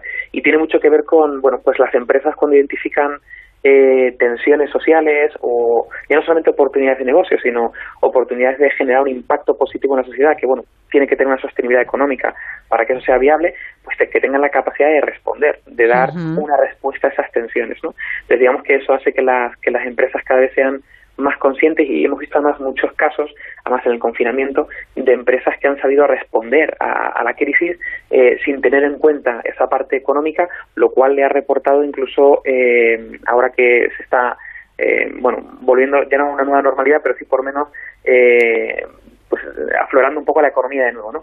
Les, ha, venido muy bien ese tipo de acciones para generar un enganche con el, con el consumidor y bueno, esperemos que no se quede ahí, sino que eh, sea como la prueba que necesitaban para seguir construyendo eh, pues cultura y, negocio a partir de ahí. Mm, hablando de economía, bueno, pues puesta en valor de la economía circular, la economía con propósito y luego tenemos el nacimiento de la economía de la salud. Exactamente. Son, son diferentes economías que bueno, que muchas veces estaban relegadas al ámbito social. Eh, o incluso a bueno pues a subvenciones a, filantropía no y poco a poco se están vinculando más a, modelos de negocio es decir no la economía circular que está muy muy centrada en la parte de recircularidad, ¿no? O reaprovechar la parte de, residuos, incluso la reutilización, no llegar a tener que reciclar, sino reutilizar, ¿no? Es un, es un ámbito que está a lo mejor muy ligado a, a nichos muy concretos y a, y a temas social que no, no, no tenía ninguna sostenibilidad económica y ahora mismo la parte de economía es básicamente para darle ese valor de que es posible eh, y es un valor darle la parte la parte económica o sostenibilidad económica. Y economía de la salud pues lo mismo eh, ya no es ámbito un ámbito relegado exclusivamente al, a la parte de bueno pues salud subvención y demás sino que hay, hay un negocio muy importante y además es necesario para generar ese impacto positivo. Hacéis hincapié también, eh, David Zalayón, en eh, nuevos paradigmas organizativos para nuevas necesidades, porque es cierto que se han acentuado las desigualdades. Exactamente, sí, una cosa que, bueno, que desde luego encontramos en, en el estudio es, eh, bueno, que lo denominamos los nuevos, los nuevos básicos, ¿no? Digamos que cuando uno piensa en los básicos, pues piensa pues en, en, en, salud, piensa en comer, piensa en dormir, en un trabajo digno, pero de repente cuando, pues un caso muy concreto, cuando todo se para eh, y los niños tienen que ir a la escuela a distancia o, por ejemplo, pues personas tienen que teletrabajar, pues a lo mejor hay familias que solo tienen un ordenador en casa para compartir o solamente tienen o, ni siquiera tienen conexión a internet a alta velocidad. Eso ya es o, incluso hay una brecha digital no de no saber cómo utilizar ciertas tecnologías. Entonces eh, el confinamiento lo que ha hecho es bueno pues generar una mayor distancia todavía. Entonces empiezan a surgir nuevos básicos. Te empiezas a replantear para que todo el mundo tenga el mismo acceso y la posibilidad de trabajar pues son, son partes de los, de los básicos que están identificados ahí. Mm, básicos, claro, porque ahora ya, eh, si podemos teletrabajar, eh, comprar online, etcétera, bueno, pues es otra de las, supongo que tendencia, ¿no? Y el uso de, de, las tecnologías, realidad virtual, también redes sociales, etcétera. Exactamente, ahí habría otra otra brecha que poco a poco hay que que ir puliendo, ya no solamente de conocimiento, sino también de acceso ¿no? a, esa, a esa tecnología. Hubo muchas iniciativas durante el confinamiento de llevar, por ejemplo, de reutilizar ¿no? dispositivos eh, informáticos para llevarlos a familias que no, que no los tenían o incluso operadoras que daban conectividad. ¿no? Algo que nos ha preocupado mucho y sobre todo a los periodistas ha sido el tema de las fake news, ¿no? Las, la cantidad de bulos, de falsas informaciones, informaciones incompletas, etcétera, que han alertado y han puesto nerviosos en muchísimas ocasiones a, a, la población. Hay que tener mucho ojo con esto y supongo que espero que sea tendencia también el tema de tomar conciencia a la hora de compartir determinadas informaciones. Totalmente. El tema de las, de las fake news, eh, digamos que, bueno, eh, Internet como tal, ¿no? Como canal ha tenido pues una especial relevancia, ¿no? Para estar informados, ya lo lleva claro, años, ¿no? Y hay una especie como de confianza ciega, ¿no? En todo lo que sale en, en Internet y encima pues están sofisticando nuevos métodos para poder eh, bueno, llegar a públicos a lo mejor indecisos o que tengan pues una, una mayor bajo acceso a la información, ¿no? Para poder influir en ellos. Entonces ahí lo que, y bueno, y de hecho el tema del confinamiento, una de las tendencias es que se ha generado una desconfianza generalizada pues desconfianza en el gobierno, en diferentes entidades. De hecho, se ha ganado confianza concretamente en otros colectivos, ¿no? Como puede ser el sanitario o incluso como puede ser eh, en comunidad de vecinos, ¿no? que sea muy interesante como de, de unión de nuevo, ¿no? Pero, pero realmente hay una desconfianza generalizada y yo creo que eh, bueno la, la, toma de conciencia también de querer profundizar un poco más en las noticias que leemos y no creernos no, no darle al clic rápido no de compartir sino profundizar un poco más en lo que se está compartiendo y tener un poco de mirada crítica o de pensamiento crítico va a ser algo fundamental para que esto no se, no se esparza. O sea que sí, totalmente. Vamos a terminar con una de las reflexiones también más interesantes y es eh, la antifragilidad. Cómo afrontar los cambios inesperados convirtiéndolos en oportunidades. Aquí muchas empresas y muchas personas han sabido hacerlo muy bien, otros pues no pero sí es cierto que muchas empresas se han reconvertido, eh, muchas personas han buscado la parte positiva, han hecho cosas, eh, eh, bueno, pues que tenían pendientes, han tenido una actitud proactiva muy interesante. Exactamente. Ahí el término de antifragilidad es un término que, bueno, está acuñado por un, por un autor, ¿no? Que se llama Nassim Nicolás Taleb, y lo que hace básicamente es plantear, pues, él dice que lo contrario que de la fragilidad no es la robustez, ¿no? Porque la fragilidad pues tú lo sacudes ¿no? y algo y se rompe, ¿no? Y la robustez eh, es algo que tú sacudes y no cambia de estado, ¿no? Como una roca. Entonces, para denominar cuáles son esas bueno, esas empresas, esas personas, esos objetos, ¿no? Que los sacudes, ¿no? Hay, hay una circunstancia adversa y cambia de estado, pero haciéndose más fuerte, eso lo llaman la antifragilidad, ¿no? Y, hemos visto, pues, empresas que han sabido eh, reorientar perfectamente su modelo de negocio a, pues, trabajar o a intentar pasarlo online, a teletrabajar desde casa, habilitar productos y servicios, por ejemplo, como ha sido pues el caso de, los EPIs o de las mascarillas, de manera muy, muy rápida, a, a, reorientar su cadena logística. Pues digamos que ahora mismo el tema de la antifragilidad, que bueno, en castellano se podría hablar eh, de resiliencia, ¿no? Como, como palabra, que es básicamente situaciones adversas porque te haces más fuerte y más flexible. Y yo creo que ahí, eh, bueno, de hecho esa última eh, reflexión estratégica la poníamos además a propósito de la última porque es donde pues nosotros como Innuba entramos, en poder ayudar a hacer las empresas más resilientes y más antifrágiles, es decir, ayudarlas a sortear mejor estos esos tiempos de, de incertidumbre y desarrollar pues eso, productos, servicios, estrategias para que sigan siendo relevantes y, digamos a prueba de futuros, que, lo hablamos mucho, ¿no? Que está a prueba claro, Claro, eh, si tuvieras que resumir en un titular, David Zalayón, lo que vendrá después, ¿qué será? Pues a ver, lo que vendrá después habrá que nadie lo sabe, pero lo que estoy seguro es que está, está en nuestra mano, está en nuestra mano el, el, el crear lo que vendrá después. Es decir, no pensemos que hay un futuro eh, como predicho, ¿no? Como que ya está por venir, sino que tenemos que ser conscientes de las posibilidades que tenemos y empujar juntos para, para crear lo que queremos que venga después. Bueno, pues nos quedamos con ese mensaje. David, gracias por estar con nosotros, cofundador de Innuba y director del área de diseño de futuros, que tiene un nombre maravilloso. Este área que, diriges es chulísimo. Y, nada, que seguimos muy pendientes, ¿vale? Genial, un placer, un placer. Venga, un saludo, David. Feliz verano, adiós.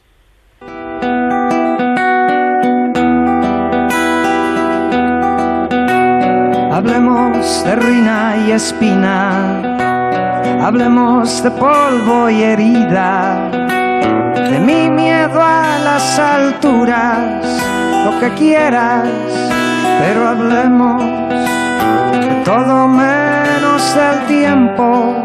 Es lo que vendrá en la era post-COVID. Nos vamos, mañana regresamos a la misma hora. Disfruten de esta noche de verano.